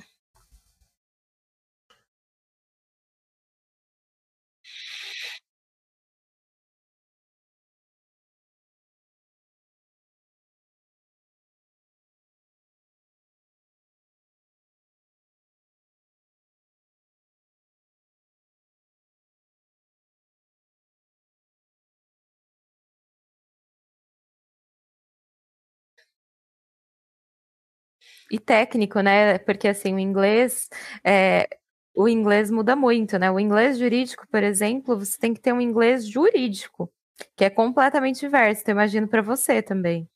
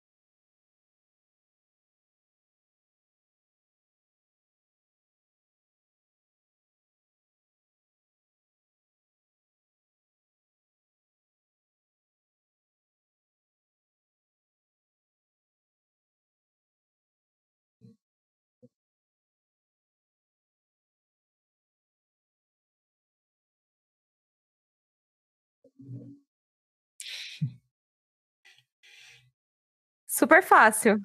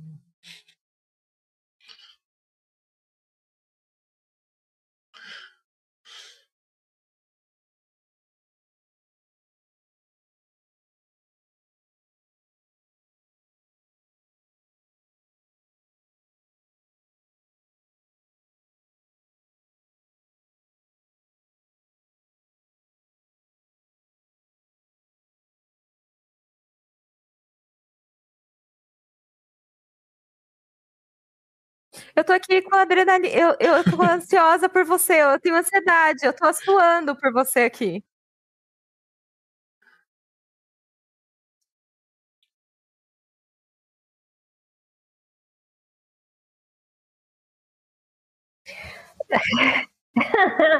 Faz Não, um mês. O seu orientador foi, for muito bonzinho te acompanhar todo dia. Você faz, manda, o cara corrige, te devolve, você vai. É, eu tenho, é... Parabéns, parabéns. Olha, eu fiz três, eu, eu tenho três artigos publicados em livro, né? Eu sou coautora de três livros, estou indo para o quarto, que lança esse fim de ano se Deus quiser. E assim, todos eles são estilos de pré-projeto para mestrado mesmo. Então, assim, é, eu tô, tô assim, adiando, procrastinando a, a, a ideia de fazer o meu mestrado por N motivos, né? E, e assim, eu fiz todos eles com tempo, né? Você pensa, pega a bibliografia. Eu tô aqui tendo um ataque cardíaco enquanto você me conta essa sua história, porque assim, digitando e tremendo, né? Não vai dar, não vai dar. Meia-noite, meia-noite. Maracujina.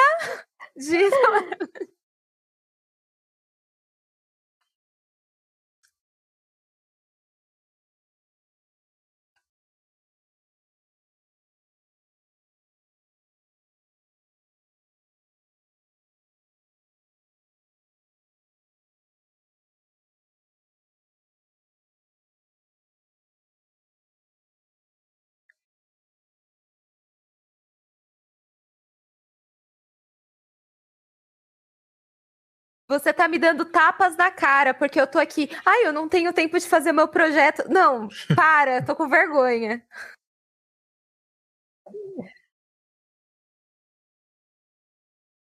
É, se tiver taquicardia, você não arrisca, tá? Vai com mais calma.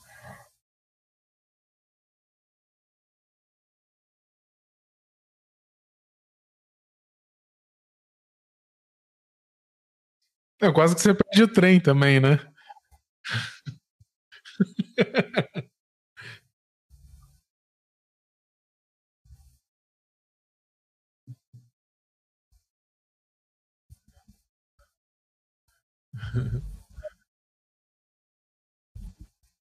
Você dormiu essa noite? Seja honesto.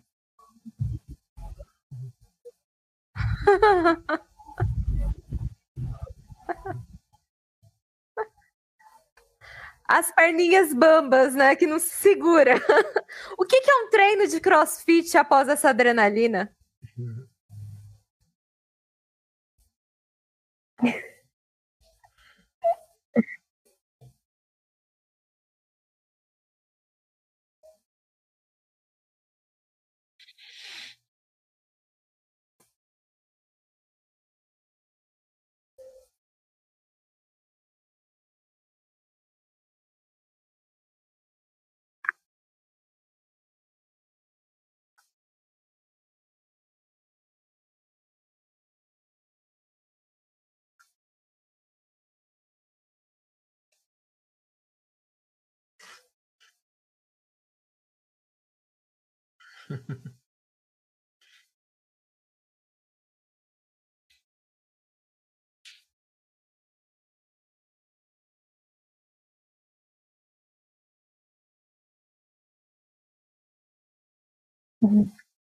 Mas isso é de mim. E sua esposa foi junto?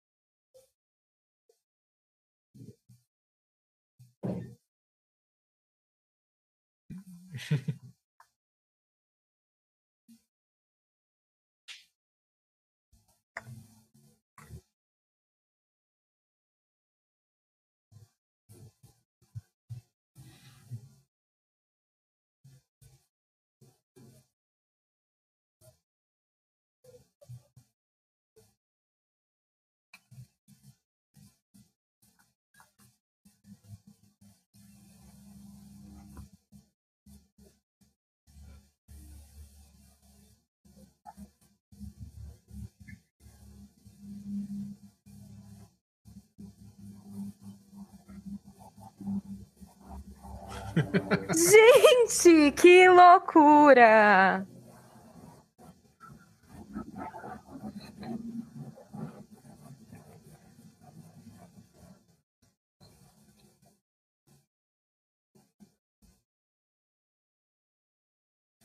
Você viveu no susto esse tempo todo.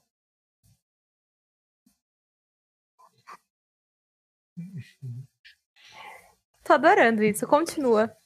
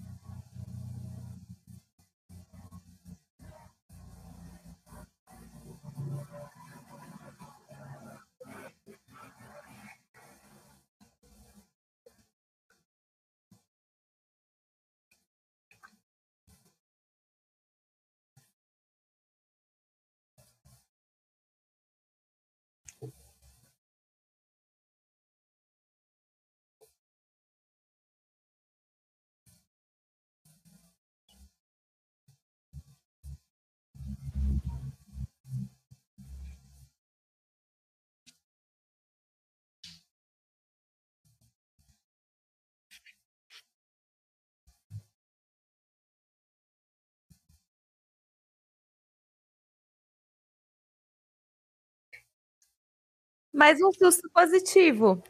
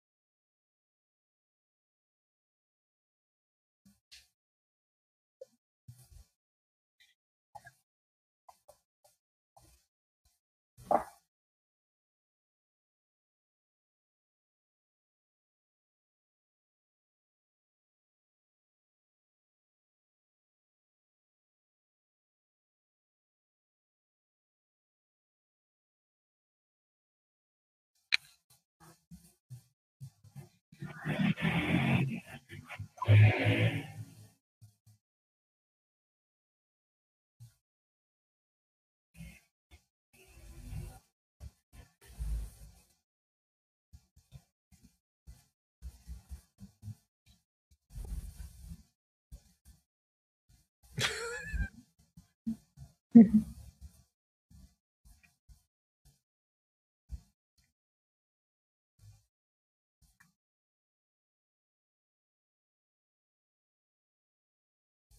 Que legal.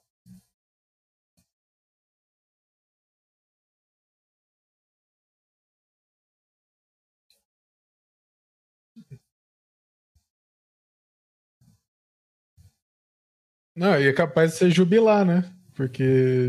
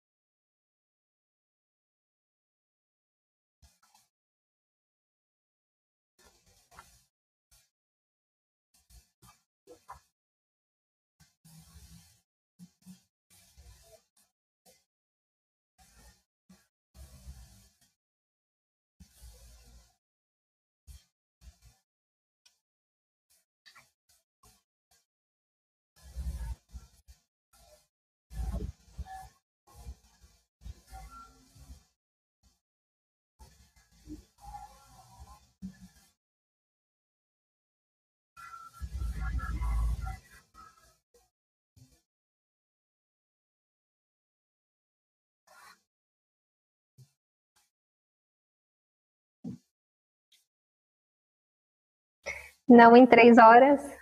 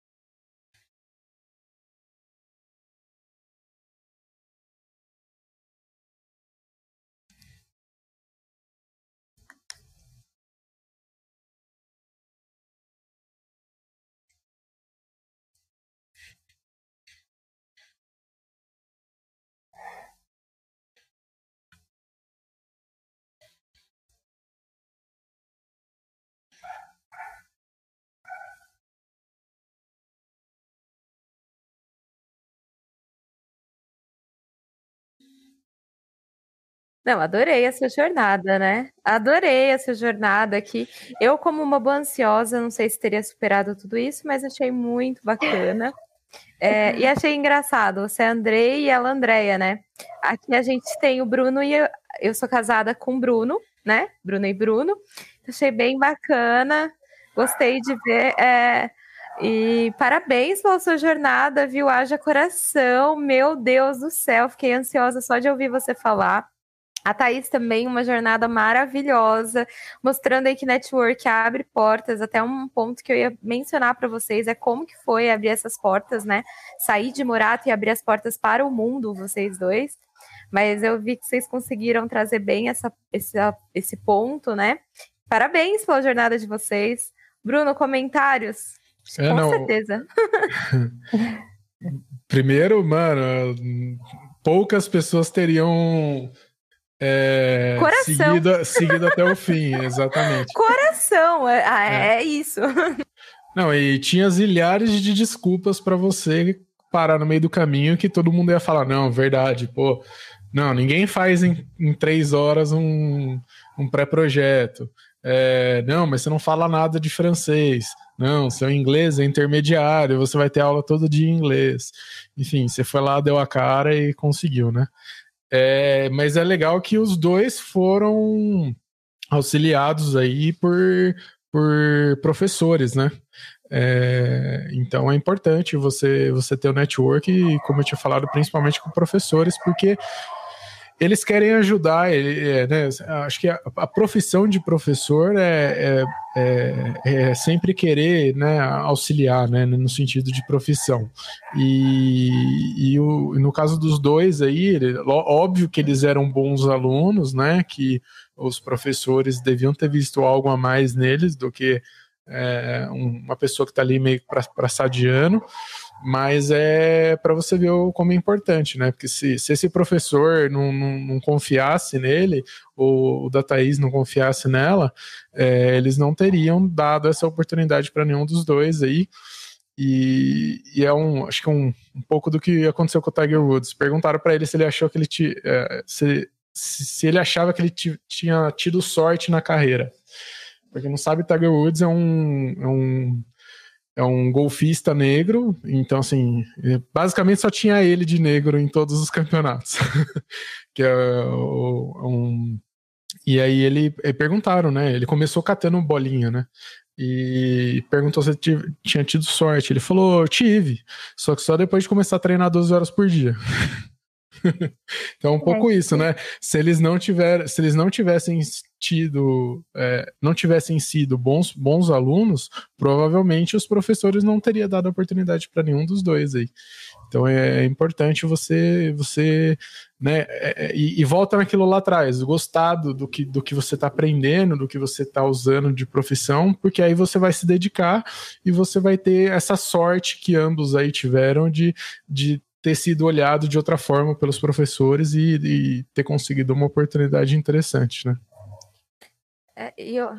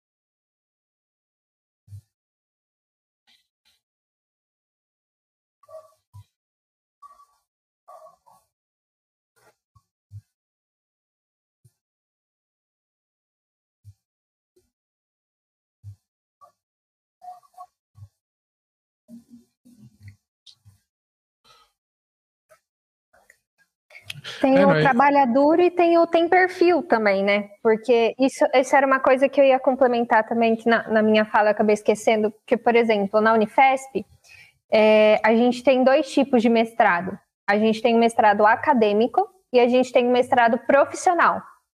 Então, mestrado acadêmico, eu acredito que seja esse mais na linha do Andrei, né?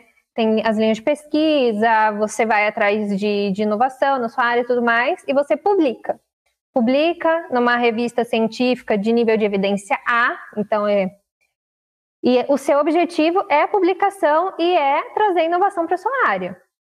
E tem a parte do mestrado profissional, que é a parte que, além de você estudar e publicar, né, também tem artigo publicado e tudo mais, mas é como você usa esse conhecimento para lançar um produto no mercado de trabalho. Então, por exemplo, no meu mestrado, eu lancei o livro. Tem um livro na área de, de gestão cozinha industrial e tudo mais. E, e, esse é o objetivo. E por que, que eu escolhi o profissional, o mestrado profissional e não o mestrado acadêmico? Justamente porque eu tive essa pessoa, que, que foi a professora, de falar assim: eu acho que o seu perfil é mais o, o prático, onde eu jogo isso, como que eu faço aquilo, né? Também até por gerir equipe na, na empresa onde eu trabalhava e tudo mais. Então, é, um ponto que conta também é o quão legal ter essa pessoa que, que conhece o teu perfil, conhece como funciona lá e fala assim, ó, o, pelo que eu tô vendo daqui, acho que você encaixaria ali. Então, talvez não vai no acadêmico, vai ali no profissional, que beleza, você vai publicar seu artigo, você vai conseguir dar aula, mas você pode lançar um produto, Thaís, você gosta de inovação.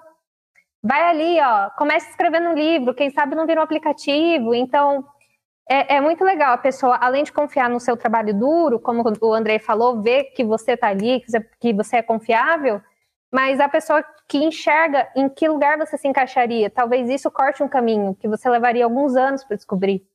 Isso é legal também. É, e eu acho que, inclusive, é, olhar, na verdade, toda a sociedade como uma possibilidade de networking, né? Porque, assim, a gente. E, e, não é olhar com uma ganância ou algo do gênero, é olhar realmente com networking. Eu falo isso porque eu estou no escritório, no Finoc Ilustra, porque como eu fui demonstrando meu trabalho, minha, minhas habilidades, o modo que eu, eu, eu gosto de comunicação, então eu falo bem, eu gosto de fazer sustentação oral, gosto de fazer despacho. E quando eu entrei lá no, na minha pós-graduação, eu conheci uma, uma pessoa que estava tinha acabado de iniciar como coordenadora de uma área, da área que eu estava fazendo especialização, e ela tinha que montar uma nova equipe. Ela estava designando uma equipe, né? Na verdade, tinham saído algumas pessoas, ela tinha que substituir. E ela gostou muito da minha oratória quando eu estava falando, e eu nem tinha percebido que podia acontecer isso.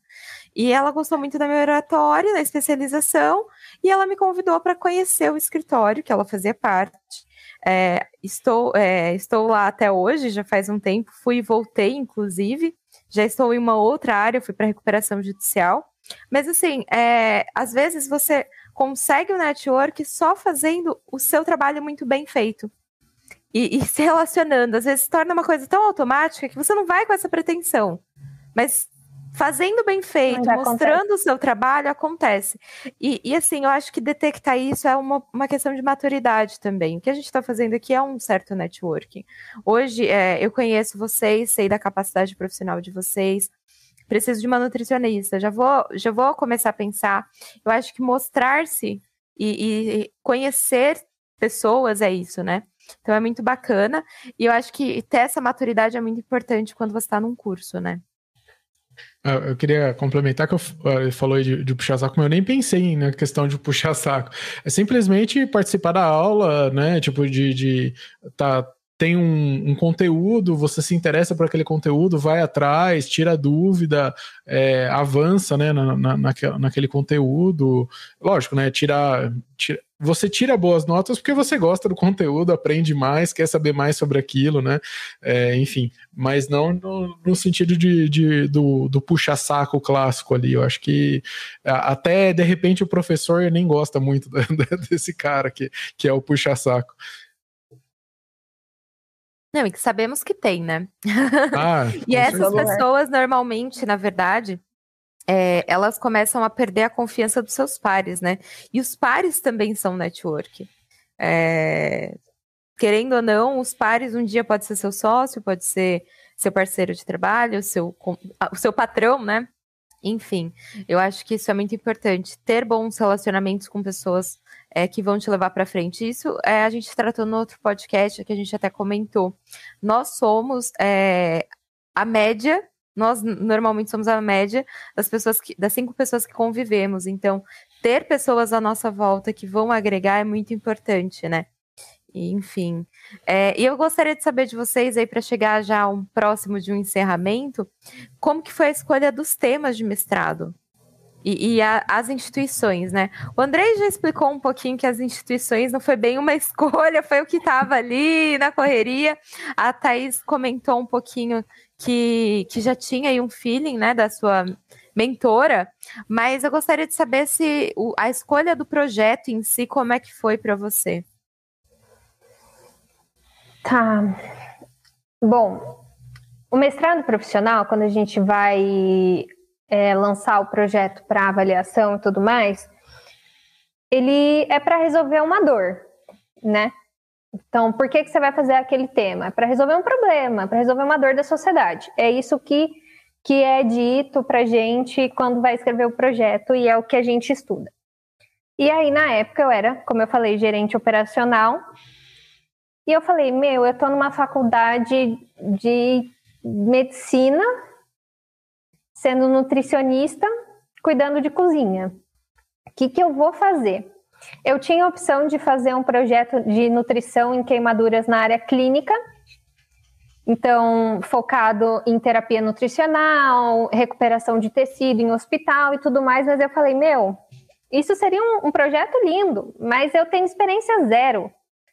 E eu não estava pensando em trabalhar em hospital, eu não ia largar a gestão. Eu gosto de gerir equipe, então, apesar de não fazer mais isso hoje, eu também gosto do comercial. É, mas eu gostava de gerir as equipes, de treinar. A gente tinha, a gente tem muito forte nessa empresa a área de segurança do trabalho. Então, mesmo sendo nutricionista, eu dava treinamento GNR, eu, entendeu? Para fazer a equipe rodar dentro da cozinha. Então, eu tinha a opção de fazer nutrição em queimaduras na área clínica, que foi o projeto que me apresentaram, né, que minha orientadora me apresentou no começo. E aí eu falei para, eu comecei a fazer esse projeto para submeter. E aí, eu, no meio do projeto, acho que eu já tinha passado uns dois meses escrevendo aquilo, aí eu peguei e falei, hum, tá errado. Ela, como assim tá errado? Eu falei, tá errado. Não, não, não tenho experiência nenhuma nisso, não vou trabalhar no hospital, eu tô pegando artigo e escrevendo o que tá no artigo, eu, não, eu zero de, de cunho pessoal nisso aqui, não quero, não quero mais, surtei. Aí ela, Thaís, calma, não é assim, vamos achar outro tema. Comecei a pesquisar, só que nada impactava na regeneração tecidual. E eu estava inscrita num, mestrado de regeneração tecidual, inovação em pele. Falei, meu Deus, como que eu vou linkar? E aí aconteceu de um funcionário da minha equipe se queimar feio é, é num, num turno que eu estava, e ele se queimou com produto químico. E a gente não sabia o que fazer. Então, eu como qual é o procedimento? O gestor, no caso eu, o gestor do turno, pega o funcionário, leva para o hospital, dá toda a tratativa de segurança junto à célula de segurança do trabalho. O funcionário fica afastado, quando ele volta, a gente reintegra. E aí surgiu a minha dúvida. Eu falei assim: agora como que eu reintegro esse cara? Ele pode fazer o que ele estava fazendo? Ele tem que fazer outra função? Eu faço o que com essa pessoa? Aí eu comecei a dar um monte de treinamento sobre queimadura para equipe, para pre prevenção. Aí deu um start. Eu falei: Gente, queimadura é regeneração, calma, cicatrização. E aí eu levei essa temática para minha orientadora. Eu falei, olha, isso aqui é para resolver uma dor. Aqui tem regeneração, tem cicatrização tecidual e tem nutrição. Me ajuda. Sabe quando a cabeça faz um Eu quero falar de queimadura em ambiente laboral. Aí ela, mas o mestrado é da área clínica. Aí eu falei, mas é proibido?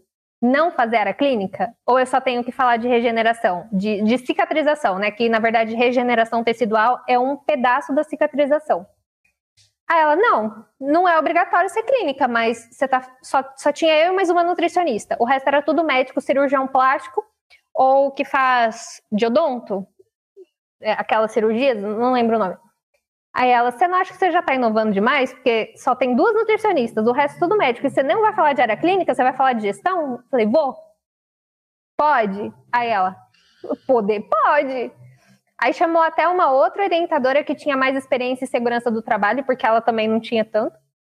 Tinha trabalhado pouco tempo com essa área. Ela falou, ah, ela quer fazer disso. Pode, pode. E aí seguimos. Então foi meio que assim eu, eu querendo a todo custo unir o que eu estava fazendo no, no mercado de trabalho com o mestrado. E foi esse o objetivo. Aí eu escrevi sobre gestão em cozinha industrial, unidade de alimentação e nutrição, né, que chama. Daí saiu meu livro de como ensinar a equipe a prevenir queimaduras no ambiente de trabalho. Esse é o livro. E, e aí eu levei toda uma pegada lúdica, né? Porque eu sou assim, né? Poderia ser mais séria e recatada? Poderia, mas não sou. Então, o livro ele tem essa pegada de treinamento, de como eu, sendo um gestor de, de, de cozinhas industriais, como que eu ensino minha equipe, né? Quais são as coisas importantes que eles têm que saber para voltar para casa com segurança. E aí ali fala um pouquinho de nutrição clínica, queimadura, mais uma pincelada, e mas com foco totalmente em gestão. Então, foi, foi assim que foi que eu decidi o tema. Foi meio na querendo unir o profissional com o acadêmico. Muito legal. O Andrei tem alguma ponderação a mais, agregar aí como que foi a escolha? Foi uma escolha, né? Independente do tempo dado.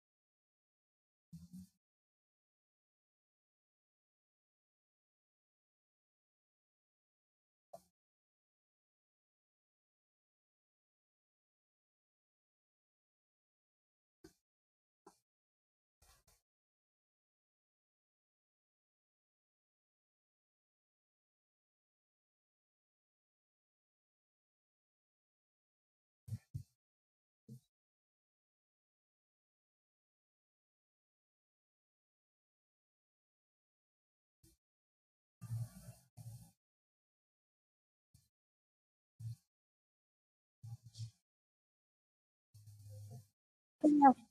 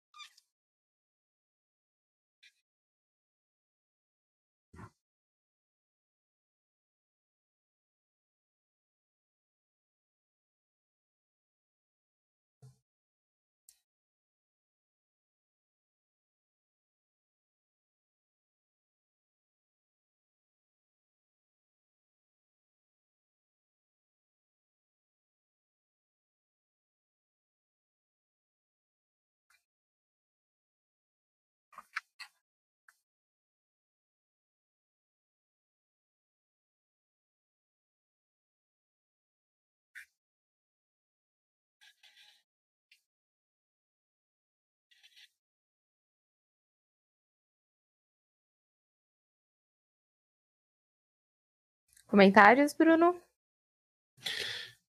Não, pelo menos é, sobre isso não, é bem interessante, achei, mas não sobre isso. Eu queria comentar um pouco do, do que ficou para trás. De, a gente falou um pouco de, de network e às vezes fica com, com uma impressão de, de interesse, né? No sentido de, ah, vou pegar amizade com aquela pessoa por interesse.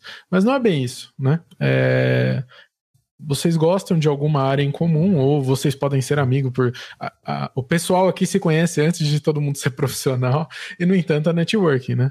É, e, e, acho que é, é, é, essa a ideia, né? Não, você não você não não faz uma amizade por interesse. O network não é uma amizade por interesse, mas aquela pessoa tem é, é é, alguma é referência é troca, no né? assunto, né? exatamente. Vou, que nem a Bruna, é, ela, faz, ela gosta de direito civil e ela conhece uma outra pessoa que, que tem trabalhista, isso é um networking, ou um, uma pessoa que entende mais do que ela de civil, né, como é o caso de vocês, né, que conversaram com o professor, pô, quem não quer é, se você gosta de alguma coisa como profissional e tem alguma pessoa que entende mais do que isso, é óbvio que você vai querer se relacionar com essa pessoa para aprender mais sobre aquele assunto ou sobre um assunto correlato, que nem eu falei no caso de direito trabalhista e direito civil, né? Então é mais nesse sentido.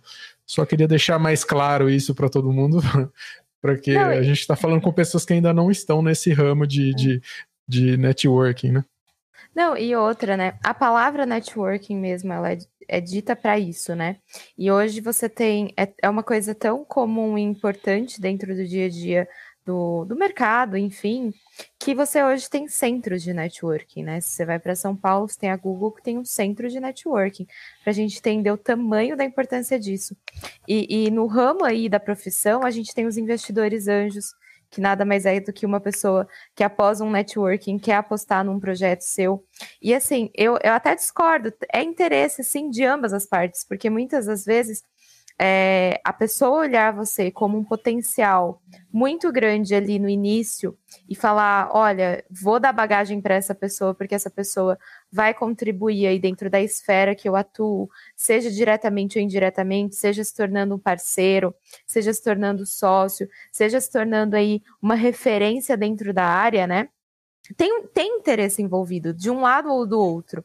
É, lógico, tem uma afinidade, e tem um interesse de colaborar um com o outro, né?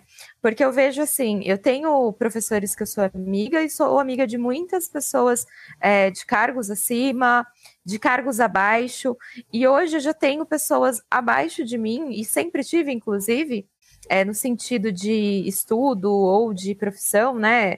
É, tem uma amiga minha que hoje é, respeito, é uma grande, respeito assim demais, admiro demais, uma grande advogada, e que a nossa relação se deu com, comigo chamando ela de bichete sorridente, e, e a gente criou uma relação que durante toda a faculdade, como eu era veterana dela, ela tinha provas, a gente se encontrava no intervalo para eu ensiná-la melhor sobre alguma matéria que ela não entendeu e que eu conseguia dominar.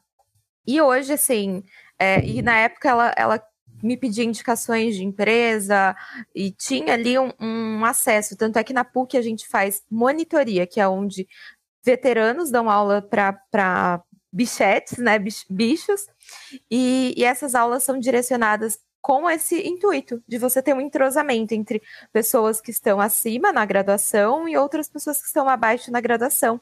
Hierarquicamente falando de curso, né? Não quer dizer nada. É, é um uso, um termo prático só. Então, e tinha essa troca. E ali você estabelecia vários networkings, porque, pô, a pessoa está trabalhando num escritório gigantesco, ela tá me dando monitoria, ela gosta do meu trabalho, vou deixar um currículo com ela. E, e, e isso gerava um, uma troca. E eu acho que desmistificar isso é muito importante. E isso se diferencia do puxa-saco por quê? Porque é uma troca. o puxa-saco não está levando nada. O networking é uma troca. É realmente você ter uma pessoa, um contato que é importante profissionalmente, que vai te dar um destaque. E você vai dar um, algo também em troca. E eu acho que todas as relações, quando a gente passa a entender que todas as relações têm um certo, uma certa troca, um interesse, porque senão ela não vai para frente, é muito importante. Seja esse interesse amoroso, e me apaixonei, é um interesse. É, seja esse interesse intelectual, essa pessoa é muito inteligente, eu quero estar perto para aprender o máximo possível. Seja um interesse de admiração, é, isso não é errado, desde que você entenda que é uma troca e que o trabalho é um interesse, né? Eu vou levar capacidade produtiva para aquele escritório e aquele escritório vai me pagar por isso e ele está me contratando porque eu tenho expertise para isso é uma troca. Então, assim, eu acho que para quem está assistindo a gente, os jovens, entender um pouco disso é muito importante. Eu gostei muito da pauta que o Bruno trouxe, porque eu acho que quando gente, quanto mais cedo a gente normaliza e entende um pouco sobre esse assunto, mais fácil a vida profissional fica lá na frente, né? Precisamos colocar um, um, um podcast em especial sobre network. Sim, eu é... gostei muito do Andrei ter trazido essa diferença, porque é importante saber essa diferença. Eu acho que o Andrei trouxe um ponto muito importante quando ele falou: isso não tem a ver com puxar saco. É, eu acho que é bem isso. É... Mais alguma coisa, meu amor? Gente, eu acredito que a única pergunta que não quer calar, já que eu vi que vocês são muito estudiosos, qual o próximo curso? Vem o pós-doc aí, conta pra gente o que, vocês anseiam para o futuro. Ai, meu Deus. O meu é o doutorado, né? Que tem que vir. É verdade. É, provavelmente sim né? A gente já faz o mestrado pensando no doutorado, né? Não explore isso aqui agora, porque essa perninha aqui vai lá para o doutorado. É, provavelmente sim, é uma é um anseio que está sendo estudado junto à linha de pesquisa que eu, que eu faço parte, mas acredito que não para o próximo semestre, né? A gente vai dar um, um tempinho de encerrar toda a questão do mestrado, tem os produtos que foram feitos que estão sendo divulgados agora. Então, acho que os próximos passos são mais os lançamentos, os cursos, as coisas, e depois, sim, o, o doutorado, muito provavelmente. E o Andrei, o pós-doc. Faz favor.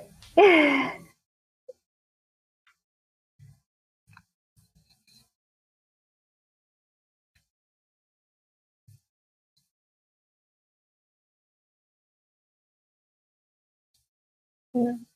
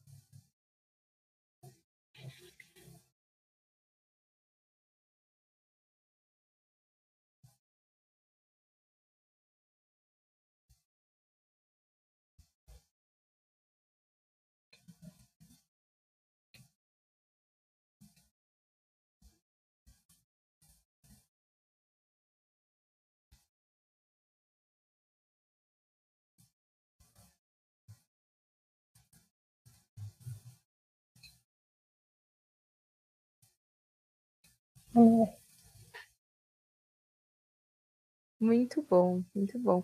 É, eu gostei do estilo de mestrado que você falou da, da USP, na PUC de Campinas, o estilo de monitoria, aliás.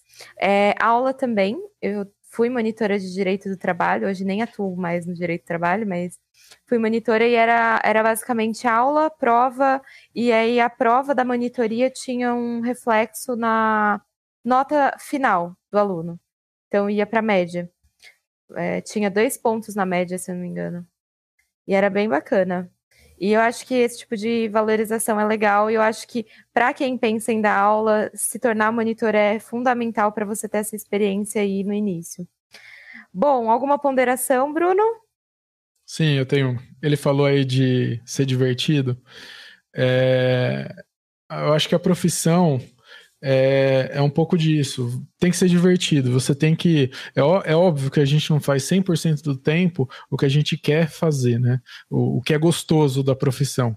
Mas são, são coisas da profissão, não é? Ossos do ofício. Então, é, eu acho que você tem que curtir o caminho. É, vamos imaginar aqui um cara que suba o Everest. Se ele for focar só no ponto final, que é chegar lá em cima, ele vai subir lá, chegar. Legal. Agora vamos descer, tá ligado? Tipo, o cara se preparou 10 anos para curtir 2 segundos. Acho que não é bem isso, entendeu? Acho que é, é tipo, é, é, curtir o caminho, né? Se ele não curtir o caminho de subir no Everest e dar volta também, provavelmente não vai ser tão legal ele chegar lá em cima e subir e curtir um minuto no máximo e, e descer.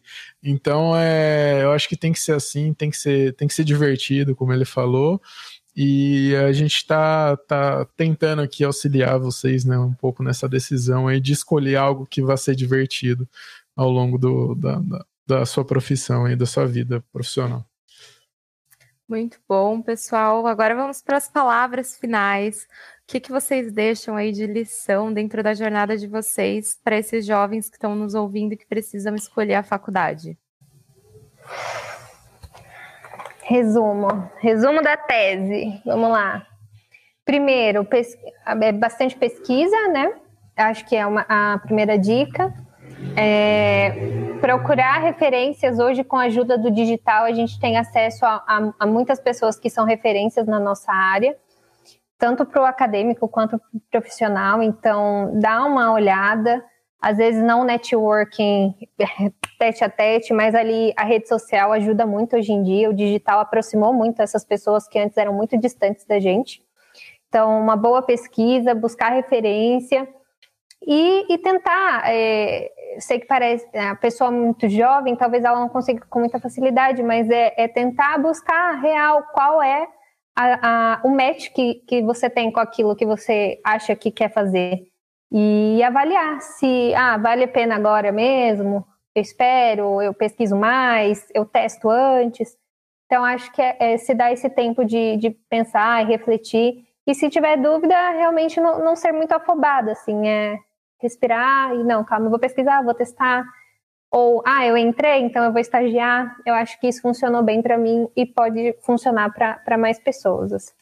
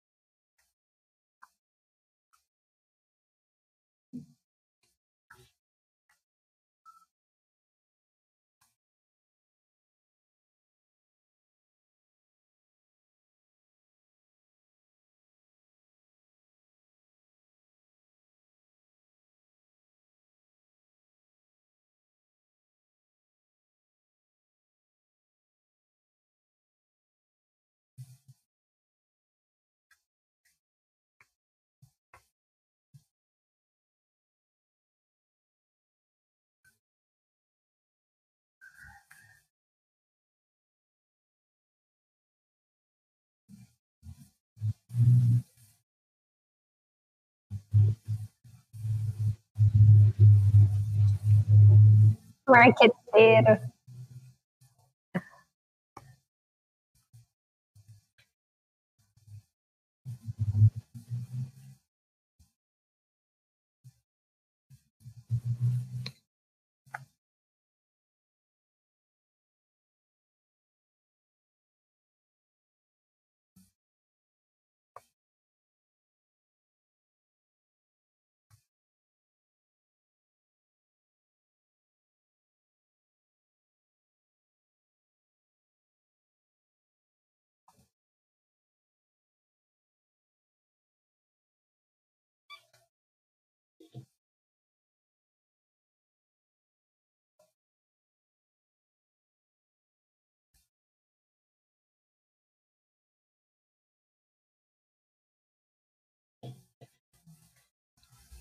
Bruno? Bom, agora momento podcast, podcaster aqui um pouco. É, galera, curta, compartilha, é, se inscreva. A gente está disponível em diversas plataformas: YouTube, Twitch, é, Spotify, Deezer, Apple, de música da Apple, da Amazon, do Google, enfim, aonde você quiser dá para ouvir a gente e dá para compartilhar. Facebook também, Instagram, TikTok. TikTok não está muito atualizado ainda, mas logo logo teremos TikTok. O dente não quis é... fazer dancinhas. Verdade. é... Mas enfim, acho que é isso. Espero que vocês tenham gostado. Agradeço os convidados de terem participado. Eu vou me despedir é... ainda, viu? Querem vender um pouco o jabá? Acho que o, o, o para ele que mora na França vai ficar um pouco difícil, mas quer fazer um pouco do jabá aí? Eu... Abrir a parte do jabá, quem quiser. É. Ah, não, peraí. Primeiro sigam. Eu já marquei no meu Instagram, vai ser compartilhado pelo projeto. Sigam todos. Com certeza eles vão colaborar muito com a vida de vocês. Passo para Thaís. Não, é o pior que eu não vou fazer muito jabá, não. Olha, eu agradeço pelo convite aqui. É, pode seguir nas redes sociais. Eu postei aí o, o a nossa tarde de hoje um pouquinho. Vocês postaram também, que eu, que eu já dei bem uma olhadinha aqui. Então, sigam, compartilhem. Eu acho que informação confiável nunca é demais, né? É, e obrigada pelo convite. Estamos aí à disposição.